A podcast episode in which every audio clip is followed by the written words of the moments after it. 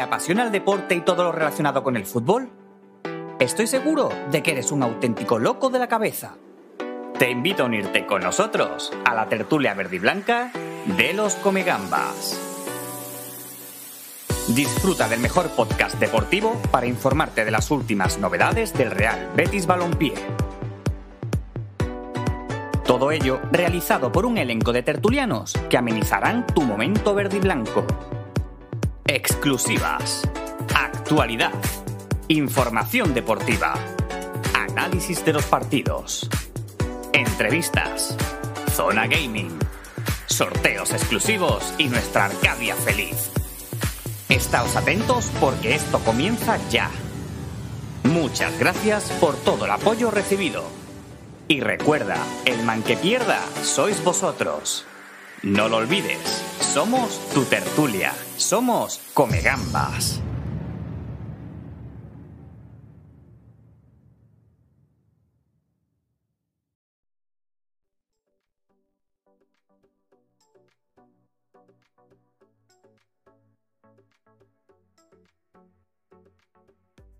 Muy buenas noches a todos, bienvenidos una vez más aquí. Bueno, Un no paramos, ya empezamos. a estos locos de la cabeza. Los que quedáis siempre haciendo Betis. Norbe Calvo. Grande beticismo es algo mágico. Viva Bueno, mi no Betis y viva Manuel Pellegrini. Grande. Pecapitoso por esa suscripción. También a Carlos, cómo empezamos el programa. Creo que ha habido antes también una. Manu, chívamela, que no sé, que no la he visto. Pedro J. Betis, grande. Muchísimas gracias por esas suscripciones. Sí. Hay. Ahora lo digo. Tenéis descuento en todas El las suscripciones. es Este mes de mágico. septiembre. Grande, hombre. sin pagar la deuda. Ejemejem. Grande mis comegambas. Bueno, presento un poquito el programa y ahora seguimos. Gracias por todas las suscripciones. Hoy tenemos un programa cargado de actualidad porque ha habido muchas noticias buenas para el Betis a pesar de la derrota del conjunto de Manuel Pellegrini en Santiago Bernabéu. Digna bajo mi punto de vista, aunque ahora vamos a charlar de- del partido. Tenemos que hablar de la polémica arbitral de esos dos penaltis o supuestos penaltis a Nabil Fekir y a Borja Iglesias. Vamos a charlar sobre eh, esa lesión de Nabil Fekir que se tuvo que retirar del Santiago Bernabéu. Vamos a ver si puede llegar a los partidos que quedan en septiembre, aunque no hay buenas noticias al respecto. Vamos a ver qué pasa. Vamos a repasar eh, esa eh, resolución del Tribunal Administrativo del Deporte del TAC que ha dejado sin efecto la clausura de la grada baja del Villamarín, de la grada de animación. Por lo tanto, todo el mundo va a poder disfrutar del Real Betis Balompié en su estadio. Me parece muy buena noticia para el Real Betis Balompié. Y también vamos a charlar de la comparecencia de Ángel Aro que va a hacer mañana frente a los medios para valorar lo que parece ser el mercado de fichaje y la situación económica del club. Creo que será interesante, aunque eso ya lo haremos en el próximo programa. Os recuerdo y os vamos a dar la parrilla de esta semana porque viene cargado de espacio Betis en Twitch para todos los béticos. Tenemos programa hoy lunes, como siempre. Vamos a tener una previa de UEFA el miércoles a las 10 y un postpartido el jueves también a las 10. Semana cargada de espacio Betis. Vamos a estar aquí con ustedes. La actualidad manda, lo requiere y os vamos a acompañar aquí en esta plataforma morada en la que estamos encantados de compartir con ustedes. Manu, si te parece, vamos a pasar a... Ah, también vamos a valorar el mercado, ¿eh? Quiero saber vuestra opinión y quiero que petéis eh, los audios a la Arcadia Feliz, que ahora pondremos el numerito en pantalla para que mandéis vuestras notas de voz contando vuestra opinión sobre los temas y sobre el mercado. Quiero saberlo, ¿eh? que os vamos a pedir vuestra nota y que nos expliquéis por qué. Así que vamos a estar pendientes de eso, de todo a las redes. Nuestro compañero Luis Miguel Cabrera, que va a estar con Twitter como siempre. Y en la realización, nuestro Manu arroba cero gol. P. Martín, gracias por esa suscripción. Muchísimas gracias. Podéis suscribir de forma totalmente gratuita si tenéis Amazon Prime en casa. Lo enlazáis con Twitch Gaming y es totalmente gratis. Pero es que estamos, como digo, de descuento. En septiembre, un 30% de descuento si os suscribís al canal de Los Comegamba y os lo agradecemos mucho porque nos apoyáis un montón. Bueno, Manu, si te parece, vamos a presentar a los que hoy nos acompañan, que tenemos un pedazo de equipo hoy. José Antonio de Betis Móvil, buenas noches, compañero. Buenas noches, Frank, ¿qué tal? ¿Cómo estamos? Pues un poco, mira, hay una expresión andaluza que define muy bien cómo me siento respecto a la lesión de Fekir. Estoy con las carnes abiertas. Ahora te preguntaremos sobre la lesión de Fekir, tú que eres un entendido en la materia y espero que nos arrojes luz y sobre todo un poquito de esperanza. Venga, vamos al lío cuando toque. Venga, perfecto. Ahora no, nos encontramos. Hombre, nuestro fequillo cósmico, más conocido últimamente como Little Pepe, buenas noches. ¿Qué tal? Buenas noches, don Francisco. Pues nada, encantado de estar por aquí un día más y con ganas de hablar sobre ese Madrid Betis, del resultado del partido, las polémicas, el mercado, como tú has dicho. Hay cositas que, analizar y sobre las que debatir. Sí, sí, hoy un programita cargado de actualidad y creo que interesante. Oye, mañana te escuchamos, ¿no? La rueda de prensa de Angelaro, ¿no? Sí, ahora te preguntaré para que tú me pases las preguntas picantonas y ya veré si, si las hago o no, que te veo con ganas de meter cizaña. A ver si me dejan entrar. Yo tengo un par de preguntas, ¿eh? Yo tengo un par de preguntitas interesantes, ¿eh? Pero a mí no me van a dejar entrar. me la dices y yo se las puedo hacer tranquilamente. Lo malo es que te echen de bisoccer, pero vamos, no pasa nada. Habrá que correr con el riesgo. Venga, ahora nos escuchamos. Bueno, Gabri, es algo mágico. Perdóname, muchísimas gracias a Ferra Sin Dinero, Ferra Sin Dinero por esa suscripción. Está el tren de high a tope, darle leña porque es que está aquí con nosotros eh, Gabriel, que puede ser la persona más popular de todos los Comegamba, que es Rigoberto. Que, buenas tardes, Rigoberto Escobar desde Chile. Grande, ¿eh? Manu, ¿me puedes poner ahí un saludo a Rigoberto? Rigoberto Escobar desde Chile, para los Comegambas. Grande, Rigoberto. Grande, un abrazo muy grande a todo el pueblo chileno. Gabriel, buenas noches. Buenas noches, Villegas, ¿qué pasa? ¿Cómo estamos? Pues ahí vamos. Jodí un poquillo por el partido otro día, pero bueno, al menos se intentó todo lo que se pudo y va. Bueno, uh, charlaremos ahora sobre esta invitación que te tienes que cobrar, ¿eh? que soy un hombre de palabra. Espero. Bueno, bueno. Vámonos, Manu. Hombre, nuestra Bética del Norte. Ah, es que si nos fuera más Juego de Tronos diríamos que está en el muro, ¿no? aproximadamente. Vea, buenas noches. Buenas noches, Villegas, ¿qué tal? ¿Qué tal? ¿Cómo estamos? Pues bien, también un poco jodida. Pensaba que, no sé, vi el partido y pensaba que podíamos por lo menos rascar algún puntillo en el Bernabéu. Pero bueno, hay muchas cosas que hablar, mucha polémica y contenta con el Betis de momento, no tengo queja. Ahora charlamos porque el partido dio y cositas y sobre todo la polémica arbitral. Lástima de que tengamos que hablar de ello de nuevo. Vámonos, Manu. MM Stans 89, gracias por esa suscripción. Crack. Hombre, Rome Gulere, que no sé si habla con él de carnavales o de fútbol, porque es que hoy el mercado de carnavales está más interesante que el del Betis. Está fichando mejor. que el del Betis, seguro. don Antonio Martínez Ares no tiene límite salarial. Buenas noches, Rome. le da igual, le da igual límite, le da igual límite. ¿Qué tal? Pues muy bien, Quillo, la verdad que teníamos ya muchas ganas de, volver, que llevaba ya por lo menos otras cuatro semanitas sin venir entre una cosa y otra, y mucha, mucha ganas, que por cierto me estoy dando cuenta que tengo la gafa doblada. O fatal. No pasa nada. Ponemos un icono, un o algo en la, cara, en la cara o algo, tío. Sí. Va a salir más favorecido. Ahora charlamos. Venga. Vámonos, Manu. Bueno, pues nos vamos como siempre con la tertulia. Estás escuchando la tertulia de los Comegambas. El programa con más sabor verde y blanco.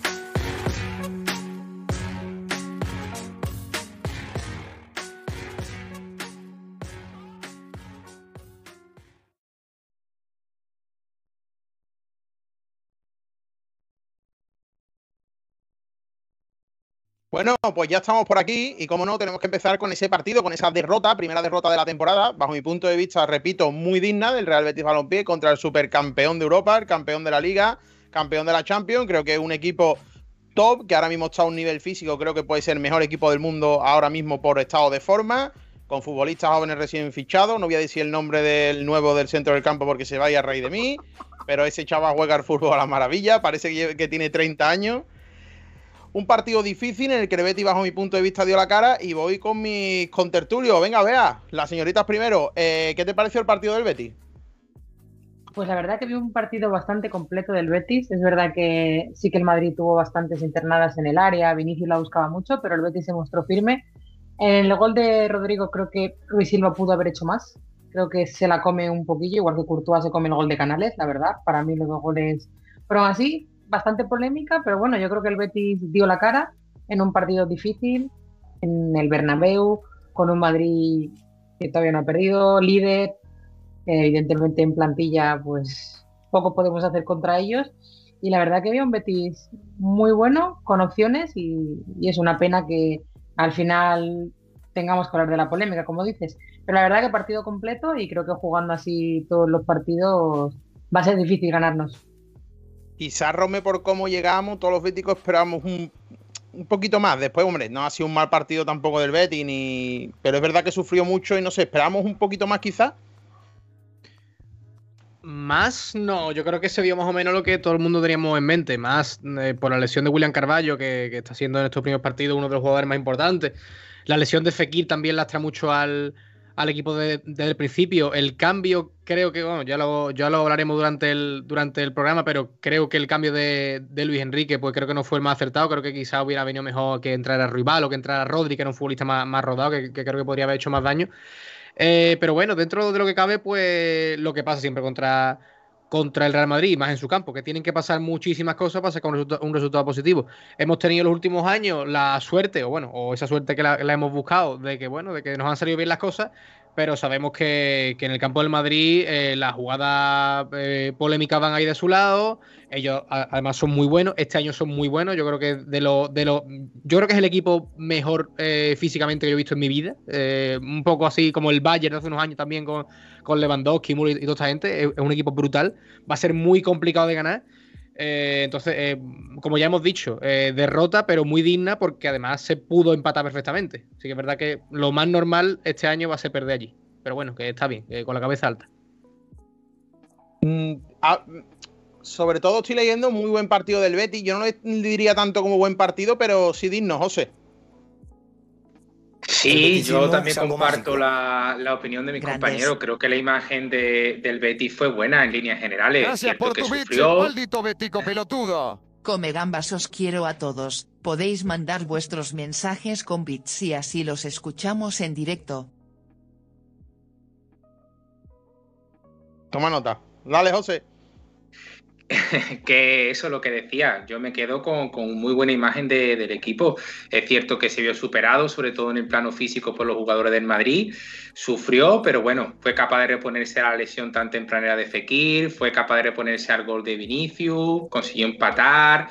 Estuvo ahí luchando tú a tú con un equipo que ya sabemos que calidad y, y, físico tiene para, para dar y regalar. Y bueno, eh, quizás esas decisiones arbitrales pues no permitieron pues rascar algo de, del Santiago Bernabéu, pero bueno, en líneas generales creo que el Bético debe estar contento con la actitud de los suyos y, y con el comportamiento general que mostraron el pasado sábado.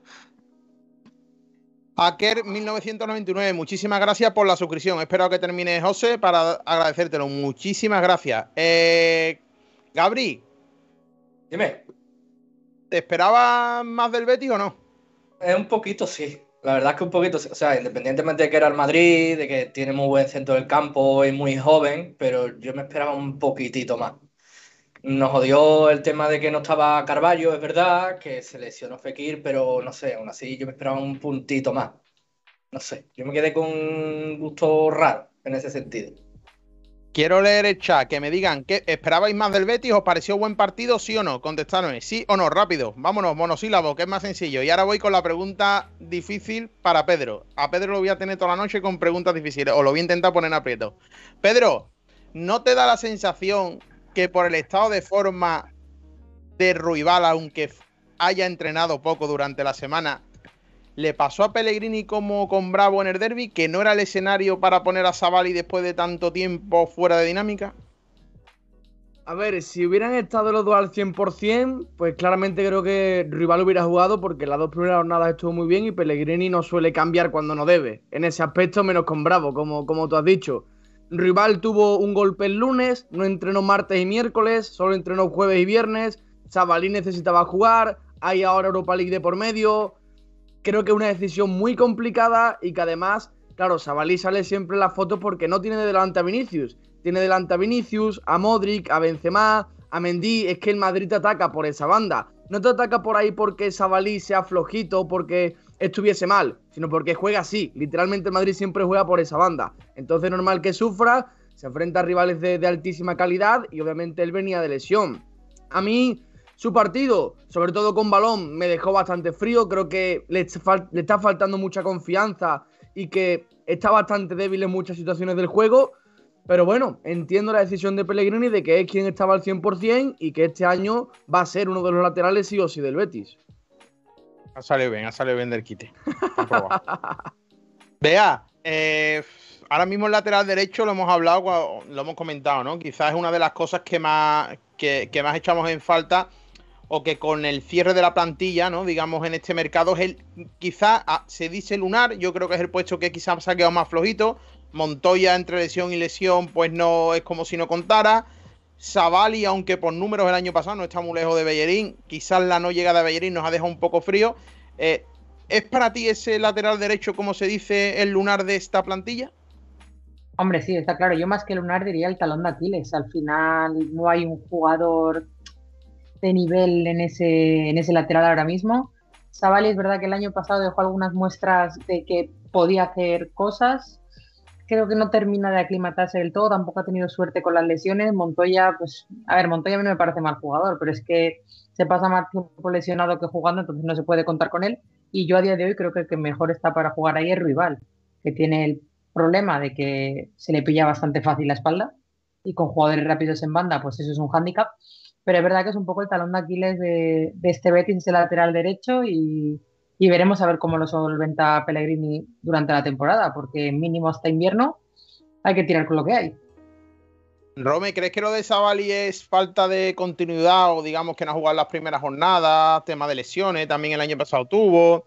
Eh, ¿Crees que es falta de nivel o falta de, de competitividad ahora mismo? Bueno, entiéndase competitividad, falta de minutos. Sí, es que yo creo también que Pellegrini lo carga de una responsabilidad excesiva, ¿no? También eh, recordemos que el rival viene a hacerte buenos partidos, pero porque juega contra Osasuna, Elche y Mallorca. O sea que evidentemente tienen buenos jugadores. De hecho, eh, Osasuna tiene muy buenos jugadores por ese sitio. Eh, rival, de hecho, se carga al eh, Chimi Ávila, lo anula. Pero es verdad que le da la responsabilidad de, debutar justo, a, a, Savali justo enfrente del probablemente mejor extremo izquierdo del mundo ahora mismo. Yo creo, esto, esto, es, esto es una opinión que no, que no comparte mucha gente y lo sé, que, que, tenemos muy infravalorado a Savali. No es evidentemente Dani Alves ni Cafú con 25 años, pero creo que eh, ha estado en la foto muchas veces, pero creo también porque tampoco ha estado bien arropado, también le han dado partidos muy complicados, eh, no le dan continuidad, pero evidentemente no es el mejor lateral eh, lateral derecho que hemos tenido en nuestra historia, pero creo que te puede servir para un parche. No es ni mucho menos el paquete que nos están vendiendo, aunque sí es verdad que el, que el sábado pues no estuvo bien porque evidentemente lo que tenía delante era, era, era lo que tenía. Luis Enrique tampoco ayudó, vuelvo al tema de antes. Eh, creo que si por esa banda hubiera jugado Rodri, Juanmi incluso, hubiera apoyado un poquito más canales, creo que hubiera estado un poquito más arropado. Eh, fue un coladero, pero yo creo que no fue tanta culpa de él. Creo que, creo que puede dar mucho más. Aunque yo, verdad, que hubiera puesto rival. porque, venía muy bien. O al menos haber puesto a Sabalí en otro partido antes, para, que, tuviera un poquito más de rodaje. Es que Sabalí lleva sin jugar desde. ¿Desde cuándo? ¿Desde mayo? Un partido oficial. Y lo pones contra Vinicius. un papelón.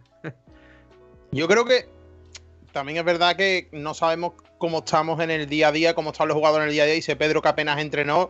José, se puede entender eh, que por decisión técnica en este caso, ante un futbolista que estamos a principio de temporada, cargas de partido y demás, que no ha entrenado todos los días, pues bueno, que ponga a Sabali, que al fin y al cabo es el otro que tiene disponible, porque Montoya ni está ni se le espera en un tiempo.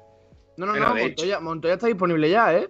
¿Ya está disponible? Sí, sí, sí, no, pero lleva entrenando dos semanas. Es que Pellegrini, perdona José, Pellegrini dijo que tenía el día del, del edema óseo, dijo que eran dos semanas, pues ese lunes entrenó y desde entonces ha entrenado todos los días. Vamos, de hecho fue convocado a Madrid, podría haber jugado. ¿Con un edema óseo? No sé, que yo creo que, creo, que, creo que Pellegrini se equivocó y realmente o se recuperó o tiene otra cosa pero lleva entrenando dos semanas sin problemas, sí, sí. ¿Mm? Bueno, a ver, tampoco espero mucho, aunque esté recuperado. ¿eh? Sinceramente. ¿A qué nos vamos a engañar? Ustedes saben que yo aquí no me corto con ustedes. Eh, José.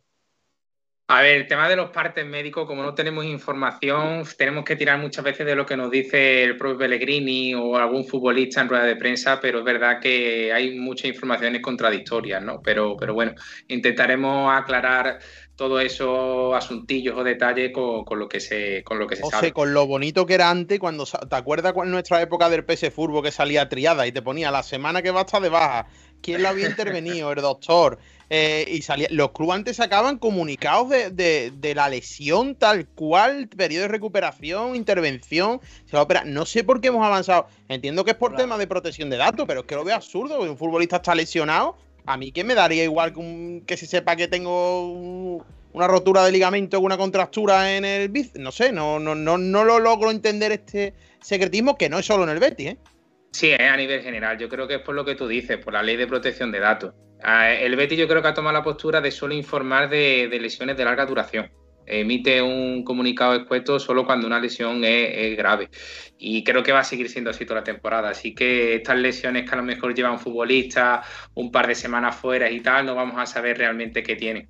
Así que ya te digo, intentaremos tirar de lo que se le pueda sacar Pellegrini en rueda de prensa o a los propios futbolistas y, y así más o menos hacernos una idea. Con respecto al tema que me preguntaba sobre eh, Ruibal, Savali, yo pienso que una de, los motivos por los cuales eh, Pellegrini se decanta por Savali es por la falta de entrenamiento eh, de Ruibal a lo largo de la semana. Creo que no le queda otra que tirar de Savali, darle la titularidad y, y bueno, pues ya sabemos que el jugador pues se le ha juntado un poco lo que se suele decir la hambre con las ganas de comer, ¿no? Se enfrenta a un rival muy potente que carga todo su ataque en esa banda, un extremo muy desequilibrante como Vinicius, que aparte se asocia muy bien con Benzema, que es muy móvil también, pues pasó un partido pues con muchos aprietos. Yo también considero que Savali es el típico jugador que necesita mucho rodaje y muchos minutos para encontrarse bien. Creo que lo vimos en el tramo que participó la temporada pasada, que al principio le costó, pero que poco a poco fue aumentando sus prestaciones y confío que este año le suceda lo mismo, que cuando tenga más continuidad pues irá mejorando un poquito ese, ese, ese rodaje o ese timing que a veces falta a los futbolistas cuando vienen de un periodo inactivo o de lesión. Gabri, yo sé que tú estás negro con el tema de Savali. Dime cosas. Que te digo que le estáis dando caña a todo el mundo como si Savali fuera malo y es que primero que lo pusieron solo la banda con, con Mendy y Vinicius. Y yo os lo vuelvo a decir, os va a callar la boca más de uno. Y luego va a decir, es que yo hablaba del momento. No, no, no, lo estáis diciendo, tachando de malo, de paquete. Bueno, eso no lo ha dicho nadie, ¿eh, Gabri? Yo no he dicho paquete, ¿eh? Yo no lo he dicho. Vamos, que no no no dicho día lo nadie, ¿eh? diga. Uno por uno, ah, cada de- palabra, nadie ha dicho malo paquete, ¿eh? De momento nadie lo ha dicho. Ya, ya. Aquí no, pero por el grupo sí lo habéis dicho alguno.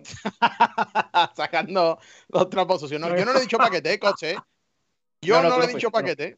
Tú lo fuiste tú porque tú has sido un poquito más retraído, no has querido. Yo paquete no he llamado a ningún jugador, creo yo, ¿eh? Yo no he llamado paquete a ningún jugador. Yo ya yo le he dado caña en su época a Ale Moreno y a Borja Iglesias. Y si Con volvieran razón, a dar mismo rendimiento, pero le daría razón, ¿eh? y le seguiría dando. Coño, eh, ¿te acuerdas una vez que me dieron tela de caña porque dije, es que ha salido en un derby y se tropieza él mismo corriendo? El otro día lo reconoció en una entrevista. Es verdad, lo dijo él. eso. Lo dijo él.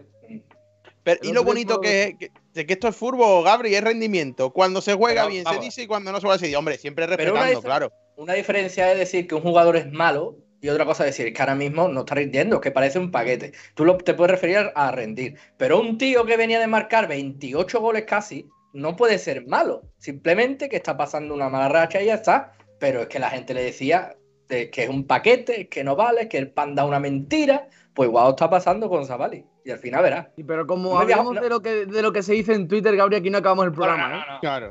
Porque la selva de Twitter es, es tan profunda, tan Twitter, frondosa que es- mejor apartarse de, de eso, ¿eh? Twitter Betty Bueno, Gabri, ¿crees para que Savali, venga, mójate, Gabri, ¿crees que Savali, la misma pregunta que a Rome, tiene poco nivel o no? No. Zavali va a ser un pedazo de lateral. Ojo el pedazo delante, ¿eh? La peña bética de Savali. Aquí lo, aquí lo podéis, podéis clipear, lo podéis guardar. Zavali va a ser un pedazo de lateral. A mí la impresión que me da Sabalí es que le falta, no sé si personalidad o confianza, pero como Sí. que le cuesta. Le veo demasiado escondido. Una personalidad que, que en la que le cuesta dar el pasito al frente. Creo que tampoco en el grupo está aclimatado del todo, más allá de con los que hablan francés y tal. El tema del idioma Pero también es importante No sé, idioma, Pero todo esto siempre acaba importando, ¿eh? Y yo, cada vez que lo jugar, creo que cuesta. Hola, ¿cómo gracias al andaluz por esa- saludos de Ayandalus? Grande, al andaluz. Muchísimas gracias por esa suscripción. Un beso enorme.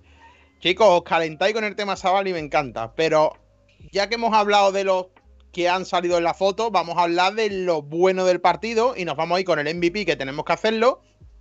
Que nos vayáis proponiendo nombres por el chat. Os voy preguntando uno a uno, destacarme varios nombres. Ponemos una encuestista en el chat como siempre y lo debatimos. Yo voy a sacar primero la palestra porque es que me parece un partidazo y creo, bueno, no, no soy el más original seguro, pero es que el partidazo de Luis Felipe fue descomunal. Descomunal, Pedro, para mí. ¿Cómo, cómo que no te he escuchado? El partidazo de Luis Felipe. A mí me ha encantado. O sea, me encantó porque demostró un liderazgo y una jerarquía en su primer partido. Bueno, después de jugar unos minutos contra, contra Osasuna en el, en el Villamarín. Pero una jerarquía, un liderazgo que ya se, se, le esperaba. Pero que a mí me gustó mucho. Mucha confianza. Se le ve lo que ya se le veía venir, que es demasiado impulsivo a veces. Tanto con el balón como sin él. A veces un despeje que no debe hacer. Sale a donde no debe pero creo que en líneas generales muy bien y al final es que se plantó con 3-4 acciones que eran de, de, gol muy clara y que él consiguió salvar. O sea que a mí, me, a mí me gustó muchísimo, sí. Dime dos nombres más para destacar. Tenemos Luis Felipe Canales.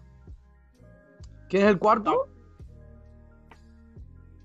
Gabriel Silva, ¿qué tal? No, Borja Iglesias. Borja Iglesias, el que yo iba a decir. Y creo que Guido, a mí me gustó mucho Guido, pero que falle en el gol, en el segundo del Madrid, creo que se le podría quitar por eso, yo creo, porque acaba fallando él. Yo aún así, aunque lo del segundo, aunque lo del segundo gol digáis que es un poco cantada, yo pondría a Ruiz Silva, ¿eh? También ahí, ¿eh? Hombre, que solo por la parada del, del córner. Hombre, una de las paradas del año, ¿eh? Ya más con eso, vamos. Y no estoy hablando ninguno del partido de guardado. Sí, también, sí, sí. También, sí, ¿eh? sí, también. O sea, para mí, para ponga guardado. Canales- para mí Guido salió la foto en un gol. Pero guardado Canales. atento al cruce, haciendo coberturas a Alex Moreno cuando Alex Moreno no bajaba.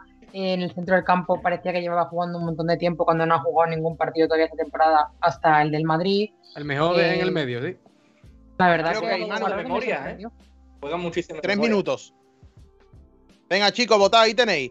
Eh, vea, me ha parecido muy bueno el melón que has abierto. Partidazo de guardado, ¿eh? Cierto, cierto. Y muy poco, no sé por qué se le da tanta caña a guardado, porque suele rendir casi siempre muy bien. No entiendo Yo por qué esa manía pienso. tiene la gente a guardado. Tiene un fallo. La verdad que la fallo. gente que no se le renueve, que no se le renueve, no sé, a mí me parece que aporta en el campo. Tiene un fallo que es que pierde muchos balones a veces y eso a la gente no le gusta. Es el fallo Porque que yo también nada más le- creo guardado. que le pasa como a Hitor Rival, que es demasiado impulsivo. Siempre va un punto Sí. por encima del partido. Entonces ve un pase y al momento quiere darla, en vez de calmar un poquito. Pero bueno, a mí, a mí también me gustó mucho y sobre todo sin balón. Creo que pese a su edad, sigue acorde al ritmo del partido y el otro día con bichos de, de 20 años, con Chamení, con Camavinga. A mí también me gustó, me gustó mucho. Sí creo que de Luis Felipe a Canales a los demás, creo que sí hay un, un buen trecho porque los dos que estuvieron muy bien. Nom- ¿qué destacarías del partido, jugadores? Y ya. Y ahora sí os pido después, ahora os pido la votación final. ¿Qué destacarías tú? Sí, yo estoy de acuerdo con mis compis. Luis Felipe, sobre todo, me dejó flipado. De hecho, hay, hay una jugada en la que le hace un corte, el- de los cortes más limpios que he hecho en mi vida a, Benzema, creo que fue, que incluso sube las manos Benzema como diciendo, este tío de dónde ha salido, ¿sabes? Que, yo tenía el balón controlado y ha aparecido una sombra aquí con las botas rojas y me la ha robado. Guardado, otro futbolista, yo siempre lo digo, súper infravalorado, siempre mágico. siempre, siempre guardado, siempre rinde, defiende bien, corre, se esfuerza el tío. Yo creo que eh, muchas veces por la edad quizás tendemos a pensar de que, de que está mayor, de que no corre y al contrario, siempre rinde, siempre rinde. Sea titular, sea suplente, lo, lo metes defendiendo un, un 1-0 y te rinde, el tío no para. Y por decir un tercer nombre, pues a mí me gustó Edgar, por ejemplo. Aunque canta en el primer gol y está un poquito flojo en la, en la marca, pero la verdad que vuelve a confirmar que está haciendo un, principio de, temporada súper súper súper completo y más con lo que tenía enfrente. Porque a, porque Benzema, por ejemplo, lo secó. Benzema no tocó el balón ayer. El sábado. Tulalandie, muchísimas gracias por esa suscripción. Ya son cinco meses con nosotros. Eh, José, tu nombre y Gabri. Y ya votamos. A ver, quedan pocos nombres por destacar. Eh, por meterme un poquito más de lleno en el partido de Canales, a mí me gustó muchísimo su segunda parte. Eh, creo que se echó el equipo a la espalda, empezó a tener balón, contemporizar un poquito el juego, habilitar a sus compañeros. A mí me gustó mucho eh, en la segunda parte la versión que vimos del Cántabro. Coincido también que Luis Felipe hizo un partidazo. Para mí ya lo digo, ya es mi, mi, mi mejor hombre del partido. Eh, coincido también que Guardado estuvo muy bien en faceta defensiva con esas coberturas y también, bueno, el Panda que, que también batalló muchísimo con, con los centrales, que tampoco tuvo una papeleta fácil el gallego con jugadores tan físicos como puede ser Álava o, o, Militao, que en el cuerpo a cuerpo pues tienen todas las de ganar. Pues Jorge Iglesias ya lo vimos en el gol, anticipándose, jugando muy bien de espalda, que eso yo creo que es su principal mejora con respecto a otros años. Y bueno, también creo que, que el partido del Panda necesita ahí también un poquito su, su valoración y su cota de protagonismo. Gabri, eh, empiezo ya contigo. Ya tenemos la encuesta finalizada. Ha ganado Luis Felipe con el 50% de los votos, pero tenemos que votar nosotros, los Comegamba. mágico. Bueno, Los Comuno Palmerín. ¿qué? No lo nada. muy bien, pero si nos lo pone por el chat, lo leo genial. Geletus, muchísimas gracias por esa suscripción. Grande. No te he entendido lo que ha puesto, pero grande. No lo he entendido. Es que no lo leo, vamos. Ah, no, es que es un emoticono. Ha leído el emoticono de, la, de Palmerín. Sí, sí. Por eso. Y lo ha leído la maquinita. Pues muchísimas gracias por esa suscripción. Eh, Gabri, eh, ya si voy contigo, voto final. Yo, Luis Felipe. Pedro, Para mí, por el gol y por haber estado prácticamente solo sin William Carballo, sin Fekir contra futbolistas élite, yo creo que me quedo con Canales, por no parar de intentarlo rodeado casi siempre. vea. Yo coincido con Pedro. Para mí el partido de Canales, ya no solo por el gol, sino balones que se llevó delante de Modric con una calidad bestial, se echó el equipo a la espalda. Para mí Canales el MVP. Rome, Yo voto por el por el tocayo del pavo de, de Ginés. Felipe, Felipe. pónmelo, Manu. Felipe. ¡Felipe! ¡Felipe! A ese hombre se lo tienen que presentar, por Dios. Qué grande. Vale, José me queda, ¿no? Aunque lo has dicho antes, pero repítemelo. Sí, yo ya lo he comentado antes, yo le daría mi voto a Luis Felipe. Tampoco tenía una papeleta fácil en su primera titularidad en un campo como el Santiago Bernabéu y yo creo que cumplió con crece, así que mi voto va para él. Manu, pues ponme otra vez el audio. MVP de los Comegamba, Luis Felipe. ¡Felipe! ¡Felipe! Felipe ahí. Ni caso. Bueno, pues, la pava, ahora mismo- perdido. La gallinilla.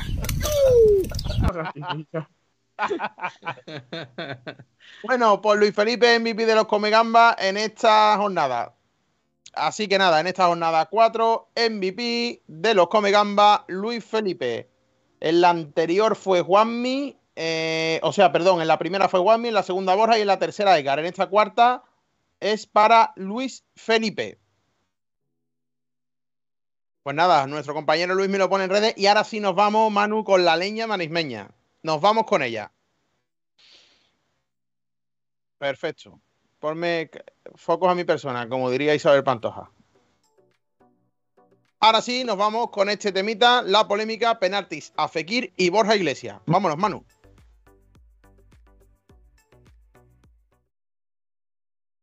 Bueno, aquí nos vamos a meter en verea, porque es que yo, por más que veo los dos, más me parecen penalti. Incluso el segundo de Borja Iglesias, cada vez me parece más penalti cada repetición que veo. Pero vamos a ir, como diría ya el destripador, por partes.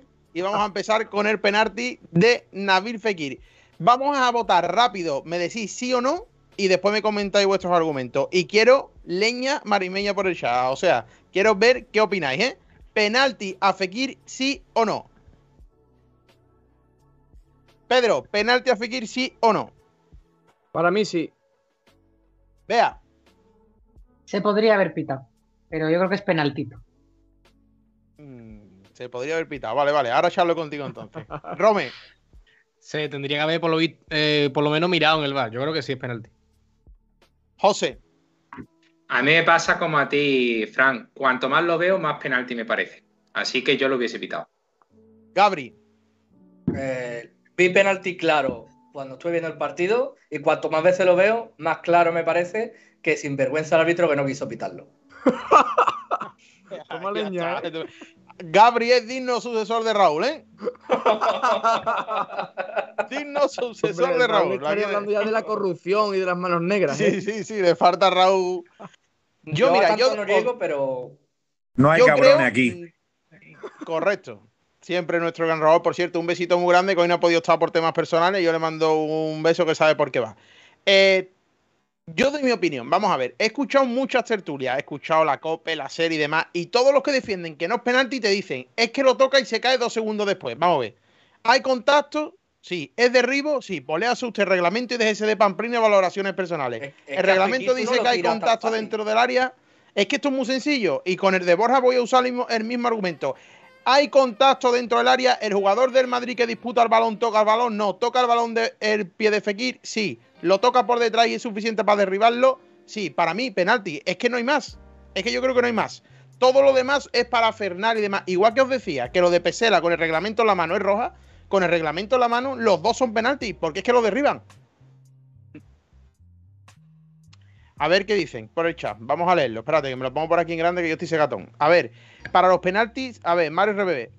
Para mí los penaltis son potables, pero no clarísimos. Yo siempre me pongo la situación contraria. Si esos penaltis nos lo pitan en contra, nos tiramos de los pelos seguramente. El problema es que sabemos que eso en contra no nos lo pitan o mismo se ponen a revisarlo hasta que lo acaben pitando.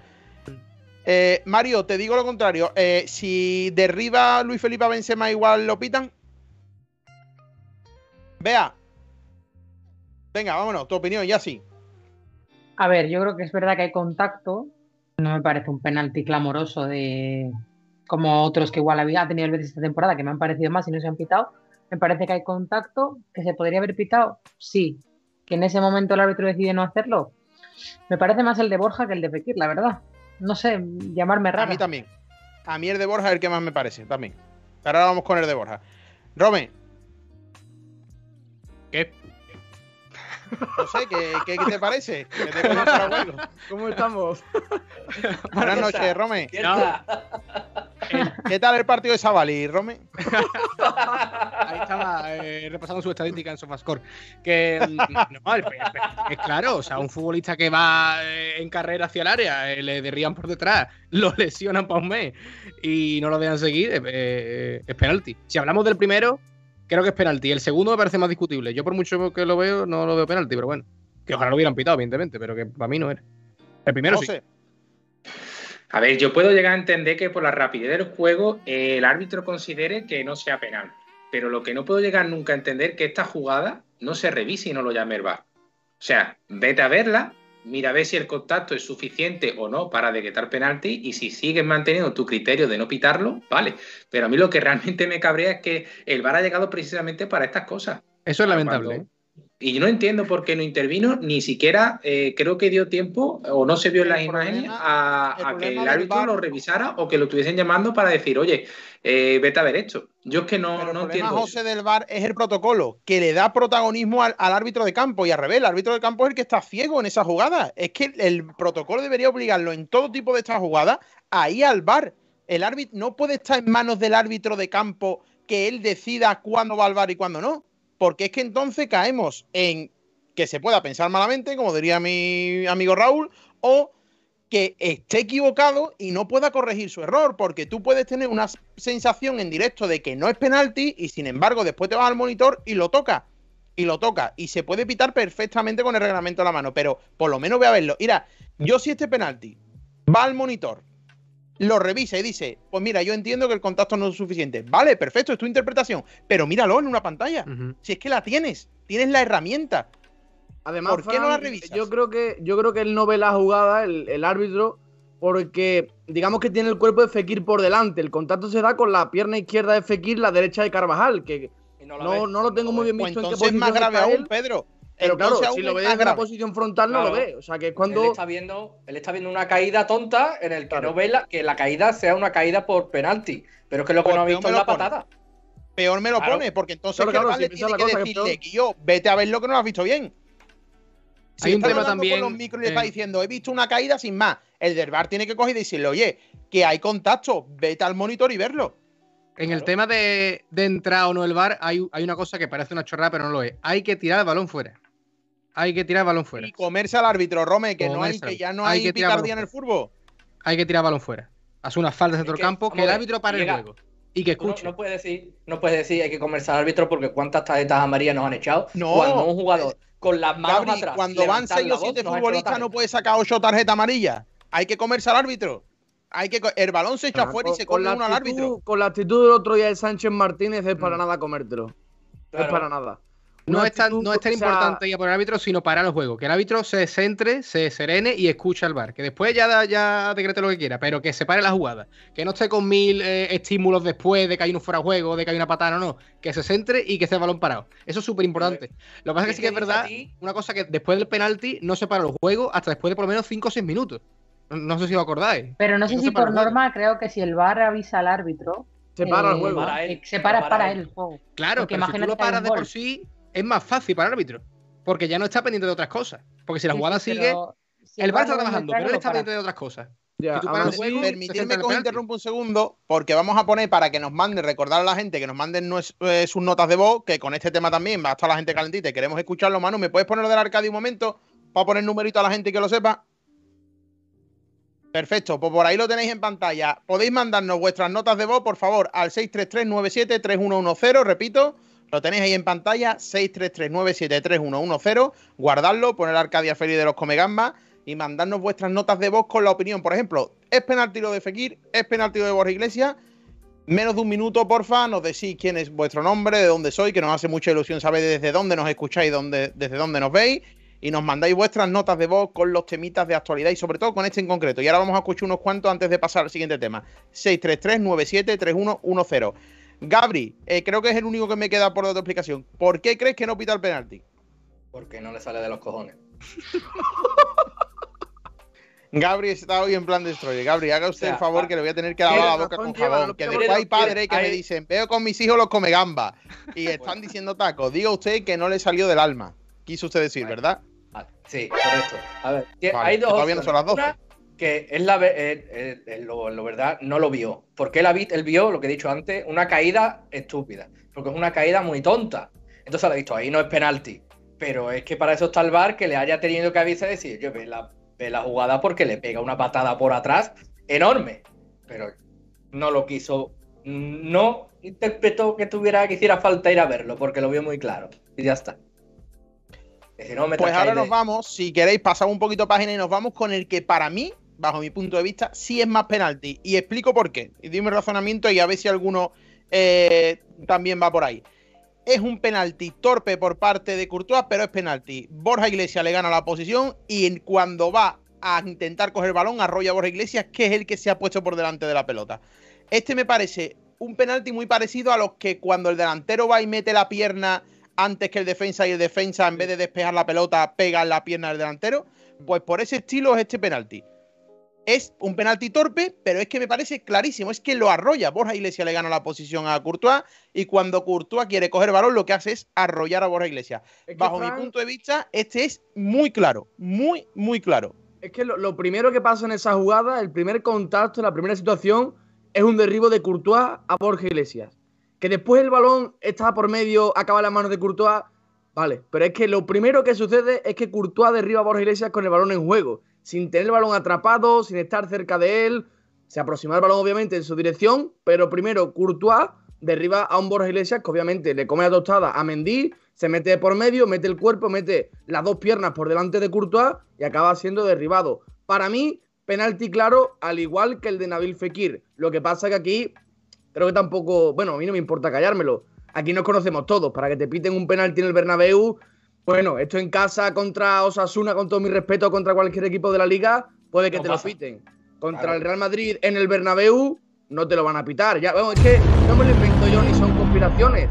Es que el propio Piqué ya lo dijo, que a los grandes se le pitan muchas más acciones. Siempre, cada vez que, que- que el Betis juega contra Madrid, Barcelona, no es que son acciones dudosas, son acciones fronterizas, casualidades de la vida, siempre, siempre cae para el mismo lado. Recuerdo hace dos años una mano de Bartra que acaba pitándose con el bar, eh, creo que con el Villamarín a puerta cerrada.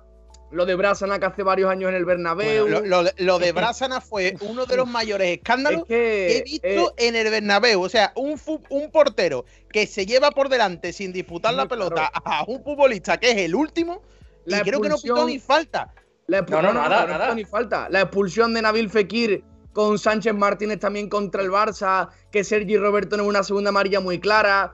Podemos sacar situaciones de todo tipo y todos los años van a pasar lo mismo. Para que te piten algo contra los grandes, tiene que ser muy, muy claro. Los porqués, ya que cada uno lo piense, pero el hecho objetivo es ese. Cada acción dudosa siempre va para ese lado. Pero creo que es ¡Viva el importante denunciarlo y, y nunca deja de hacerlo. Aunque sea, eh, estemos aquí do- apenas 200 personas, denunciarlo. Y no Por para de denunciarlo porque yo de verdad, te lo- bueno, y, y ahora hablamos un poquito de, si queréis, del nivelito que ha cogido Movistar, que es eh, Real Madrid TV, porque la retransmisión de mi amigo, por Dios, pero ¿cómo puede estar Edu Aguirre comentando un partido de fútbol, tío, con la de gente que ha licenciado en periodismo? Eh, buenos por ahí, por Dios, es que yo me llame. Correcto, vea, eh, ¿qué te parece este? ¿Penalti o no? A mí el de Borja sí me lo parece. Creo que Mendy pierde la, la posición, se confía. Eh, Courtois sale, arrolla a Borja Iglesias en el tramo en el que arrolla atrapa el balón. Pero Borja ya está cayendo cuando, antes de que Courtois coja el balón. Entonces Borja anda listo, El se pone delante buscando el penalti, evidentemente, porque Borja lo Medio busca año ya con jugada mis es el penalti. Pero minuto que era, el equipo contra el que estábamos jugando, el campo en el que era, pues estaba muy difícil que nos lo pitaran.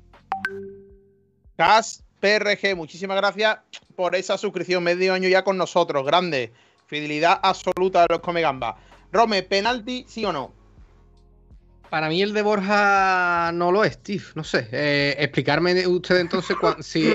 Te veo como Ojalá que te hubiera sientes mal, ¿eh? Te sientes Y mal. me- Me Claro, gusta, porque me me gusta duele. Rome que va contra corriente en nota. me Me gusta, me argumentar un penalti que no le pitan al Betis.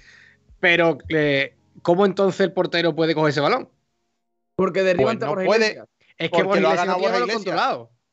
No lo tiene controlado. No, pero es el No, que primero lo toca. ¿no? El, el balón está por, por- o sea, el balón está en disputa de los dos y es Courtois el que derriba a Borja. Está en disputa, pero no es una entrada por bajo, no va con los pies o los pies por delante. Pero derriba Borja, por la ¿no? mitad de puta madre, pero que. Porque el portero entra así. Yo, para mí, eh, eh, los, por- los porteros suelen estar muy protegidos en esas acciones cuando Mm. tocan la pelota, pero el problema es que no la toca. O sea, si Borja Iglesias roza la pelota y la manda a córner o, o le da de tacón y la manda para atrás, sería mucho más claro todavía. Lo que pasa es que, evidentemente, le derriban antes. Para mí, la clave de todo es que Courtois toca antes a Borja Iglesias que la pelota. La pelota no está en su control, de momento, hasta que no llega a sus manos cuando ya ha derribado al Panda. Esa al menos es mi, es mi argumentación. Es el típico penalti que nos lo pitan a nosotros en contra y nos cagamos en. Los muertos. También son Hay una jugadas- jugada muy parecida que la han puesto por el chat, que es la que le hizo Bono a Canales y también era penalti. lo iba a decir justo ahora, lo iba a decir justo ahora. Ese sí me pareció muy clara. Ese sí me pareció muy que clara. lo puso. No es penalti ni de coña, ¿eh? Por aquí también hay ¿Os acordáis? el club de fan de Rome, ¿eh? que ¿Cómo, cómo? interrumpa. Que aquí está el club de fan de Rome que dice que no es penalti ni de coña. Julito Bético, si no queréis los comentarios de Movistar Real Madrid TV, mirad los partidos en Telegram. Los narradores son sudamericanos de l'Espien y les encanta el Real Betis. Pues mira, una solución. Una solución. Una yo, antes que, yo antes que escuchar a Edu Aguirre prefiero ponerme a, a- a la canción de Kiko Veneno y Pepe de Gine de Equipo Calentito de la Palmera. No te digo nada. Que por cierto, la, la opción de poner el audio de la radio Betty, descartado porque va con retraso. Eso hay que arreglarlo, ¿eh? Juan Busto, vamos a, vamos a pegarle un. No, a mí, me, a mí ¿eh? me fue bien, ¿eh? A mí me A fue no. bien, ¿eh? A mí con me 7-8 parece. segundos de retraso. Pero poniéndolo en la tele, Claro, la tele. es complicado, ¿eh? Mm. Eso es Siete segundos perfecto. parecen poco, pero en fútbol es que está la pelota de una área a No, otra. ¿eh? no, claro, no, otra jugada, otra jugada. Mira, lo Otro de ver partido. fútbol con retraso, lo de ver fútbol con retraso, con algunas plataformas como Oran lleva casi un minuto, eso es como que te dura la hostia antes que te la den, Hombre, ¿sabes? claro. Eh, Yo, me lo, siento yo lo tengo, yo tengo Oran y el mamón de Norbe, cada vez que hay un gol o algo, lo está diciendo y digo, yo cabrón, te quieres callar que todavía no lo estoy viendo yo. Aquí están diciendo que vamos a cantar el himno. Bueno, vamos a dejarnos de Vamos cantar el himno, No vamos a hablar, no. Luismi, ¿tú querías hablar, Luismi, por ahí? Con Sí, voz lo, que ultratumba. lo que quería deciros era que el penalti de Borja Iglesias, el que le hace Courtois, es muy parecido que el que le hace Claudio Bravo a Enesiri. Mismo penalti y distinta, bueno, distinta interpretación. Hombre, pero, pero Nesiri ahí sí lleva el balón controlado, ¿eh? Bueno, pero Sí, pero el balón lo echa a la banda. Pero el balón lo echa a la banda. No va a Para portería. mí, para mí, Leo Bravo también era penalti. ¿Qué? ¿Qué? ¿Que has dicho que para ti era penalti qué? Ah, que para mí lo de Bravo en el derby, que también fue penalti, digo. Sí, Sí, ah, sí, sí, para mí también, también, también. Igual que este, vamos. Sí, sí, por eso. Eh, venga, sí, vamos un poquito con la Arcadia sobre este tema. Ponemos una nota y nos vamos con que después tenemos. ¿Qué tenemos? Oh, la lesión de Fekir, que eso nos tiene. Uf. Venga, la Arcadia feliz. Venga, mandad vuestras notas de audio, chicos. Nos vamos ahora con. Ahora, después de un trocito de Arcadia feliz que vamos a poner, un poquito de Arcadia, nos vamos con la lesión de Fekir, luego lo del TAP y la valoración del mercado. Venga, que tenemos, que tenemos cositas todavía por delante. Y vea si quiere acostar ya. Venga. Vámonos, Manu. Buenas si te parece, tardes, mi ponemos un poquito de Arcadia. Rigoberto Escobar le saluda. Bueno, terminó el partido del Betis con el Real Madrid. Eh, un partido aceptable del Betis. ¿ya? Estaba jugando contra el Madrid, que tiene figuras de otro nivel. ¿ya? Pero yo destacaría, aparte de la entrega del equipo, eh, que la lesión de Fekir cambió el partido para el Betis. Porque hay que ser realista, es decir, el Betis sin Fekir es otro, es otro Betis. ¿ya? Eh, destaco la actuación de Canales, eh, asumió el liderazgo, ¿ya? Eh, me pareció floja la participación del brasileño, ¿ya? Eh, mm, todavía no se adapta a la liga, ¿ya? Considero que ahí en la marca de, de Vinicio debió haber incluido otro jugador que sea más de marca, como Aitor Rival tal vez, ¿ya? Pero bueno, en reglas generales el Betty pasó zozobra, pero también supo defender, y como lo hace, como en el balón, le faltó, como le digo, Fekir, para haber por lo menos haber generado más ocasiones de gol, ni hablar de William Carballo, también se notó la ausencia del, de Carballo, ¿ya? Porque si hubiese estado esos dos jugadores, yo creo que hubiese, otro hubiese sido el resultado del, del partido, ¿ya? Eso, pues, mis estimados Comegambas. Rigoberto Escobar desde Chile para los Comegambas. Grande, Rigoberto. Lo vamos a tener que poner en dos aquí los audios, ¿eh, Rigo? Bueno, muchas gracias. Venga, ponme otro, pero ponme con todos mis compañeros, que estoy aquí chupando cámara. Eh. Ponme con todos mis compis, por fin, Manu. Sí, sí, sí. Ya lo han visto. Vámonos. Ponme con mis compis. Venga, otro audio más. Buenas tardes, mis estimados. No, más, otra vez Buenas, tampoco le vamos a dar. Un saludo de parte de Cenizo Verde y Blanco. Hoy quiero ser un poco positivo, que aunque no haya venido Bellerín, a Aitor Rival está saliendo bigotillo en los últimos partidos. Y parafraseando a Mariano Rajoy, y como diría Tintero Verde y Blanco, si quieres grano, Aitor, te prestaré mi tractor. Buenas noches, Omegamba. Eh, solo quería dar un pequeño desahogo y es que me indigna y me da igual que sea el Sevilla porque eh, si el Betis estuviera en la misma situación, creo que también habría que decirlo. Me indigna que equipos como el Betis o como el Sevilla, que entrando año tras año en Europa, y más el Sevilla que ha entrado en Champions, eh, tengan que no puedan construirse una plantilla a la altura de, de los clubes que son y de la gente que mueven. Y mm, solo quería comentar eso, que ya os escucho alguna vez comentar criticando un poco a Teba de, reparto televisivo, pero es que me indigna que el Madrid tenga a ocho suplentes en el banquillo que serían estrellas en el Betis, el Barça tenga a 20 suplentes en el banquillo que serían estrellas en, el- en cualquier equipo de la liga. Y aquí ah, mm, sin poder fichar Bellerín, solo queda el Barça, sin poder. En fin, eh, solo quería decir eso. Saludos. Grande. Manu, ¿hay alguno más? ¿Me pones otro? Y nos vamos ya. Buenas uno más, noches, venga. come- gamba. Lo que sí es una vergüenza es que tengamos que tragarnos el partido de Real Madrid Betis con cuatro comentaristas. El moderador del Madrid, Casilla.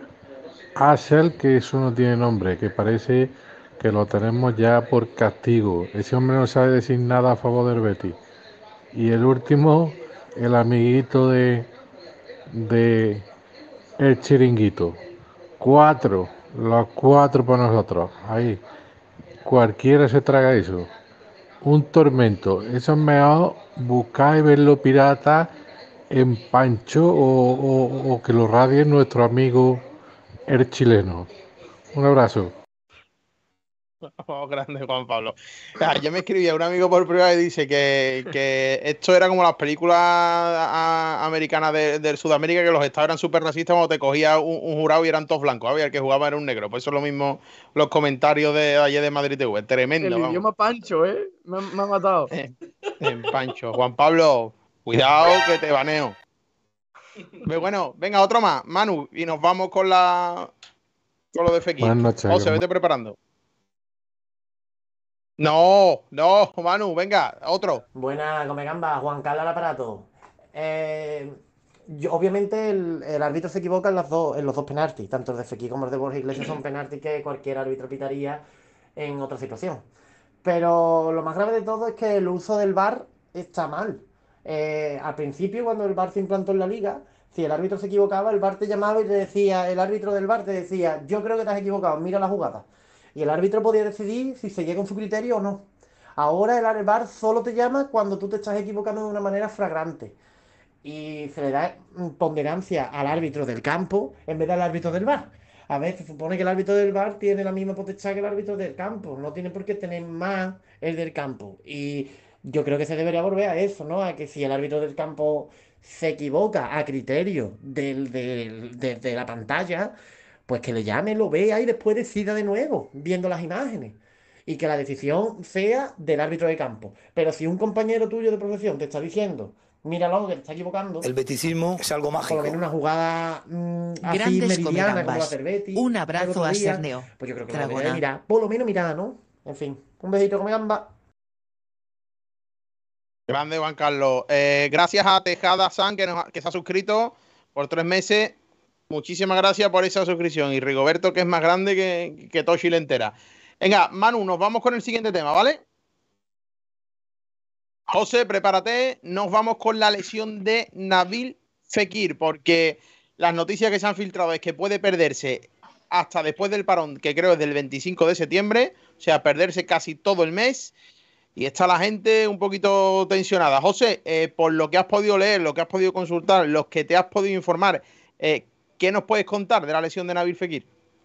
A ver, hay informaciones contradictorias y a nivel oficial no sabemos nada, así que vamos a intentar aclarar lo que se ha leído, lo que está en prensa y lo que sabemos, ¿no? A ver, Pellegrini cuando se le pregunta esto en rueda de prensa dice de una que tiene una contractura y posteriormente, como Pedro ha comentado en Off the Record, también escucha el término distensión. Hay que aclarar que estas dos cosas no es lo mismo, ¿vale? Una contractura, para que lo entienda todo el mundo, es una contracción involuntaria y mantenida de un músculo. Y una distensión sí implicaría daño en el músculo. Obviamente los tiempos de recuperación, si se trata de una cosa o de otra, varían considerablemente. Una contractura estamos hablando de una lesión de, menor gravedad, de, siendo la más leve de todas, ¿no? Que puede oscilar su recuperación en torno a 3, 7 días. ¿Vale? Voy a hablar de tiempos fisiológicos de recuperación, pero que esto en el mundo de la élite, el mundo élite y en el mundo del deporte profesional muchas veces no se cumple. ¿Vale? Porque una cosa es el alta competitiva y otra cosa es el alta médica. Pero bueno, no quiero entrar en muchos detalles porque entonces sí que me alargo y no se entendería. Voy a hablar de tiempos aproximados que se pueden acortar porque cada persona, cada deportista y cada jugador pues evoluciona de una manera eh, y cada cuerpo es un mundo, ¿vale? Así que hablamos, lo repito, de tiempos aproximados. Decía que una contractura puede tener un periodo de recuperación que oscila entre 3 y 7 días. Si hablamos que ya hay una lesión, que eso se tiene que objetivar, eh, un daño tisular, se tiene que objetivar o bien por ecografía o bien por resonancia, ya los tiempos cambian. Una lesión de grado 1, ¿vale? Que implicaría una microrotura, lo que se llama coloquialmente, pues su tiempo, de, oscilar, su tiempo de recuperación varía entre 3 días hasta 3-4 semanas, ¿vale? Si nos vamos a una de grado 2, que ya hay una rotura parcial, del vientre muscular, pues nos iríamos de 3-4 semanas a 2-3 meses. Y si ya hablamos de una rotura de grado 3, que generalmente esto se considera una rotura completa del músculo, pues un periodo mucho mayor, ¿no? De 5 a 7 semanas, que se puede alargar hasta 3-6 meses. No sabemos en qué grado ni en qué escala está Fekir, puesto que sus informaciones son muy diversas y muy contradictorias. Lo único que queda es esperar a que los medios de comunicación que llevan la información del club se pronuncie y por supuesto de, de desearle al futbolista que sea lo menor posible porque pierde el Betis y por supuesto pierde el jugador. Así que vamos a ver qué pasa. José, ¿cuánto tiempo era, si es una contractura, cuánto tiempo es? A ver, una contractura, hablamos siempre de tiempos aproximados, porque no todo el mundo responde igual. Suele ser una semana. Una contractura es la lesión menos grave de todas y se puede llamar la contractura lesión como tal, porque es verdad que no hay eh, daño en el tejido, no hay una microrotura, no hay un daño objetivable, es simplemente una contracción eh, mantenida involuntaria de un grupo muscular o de un músculo.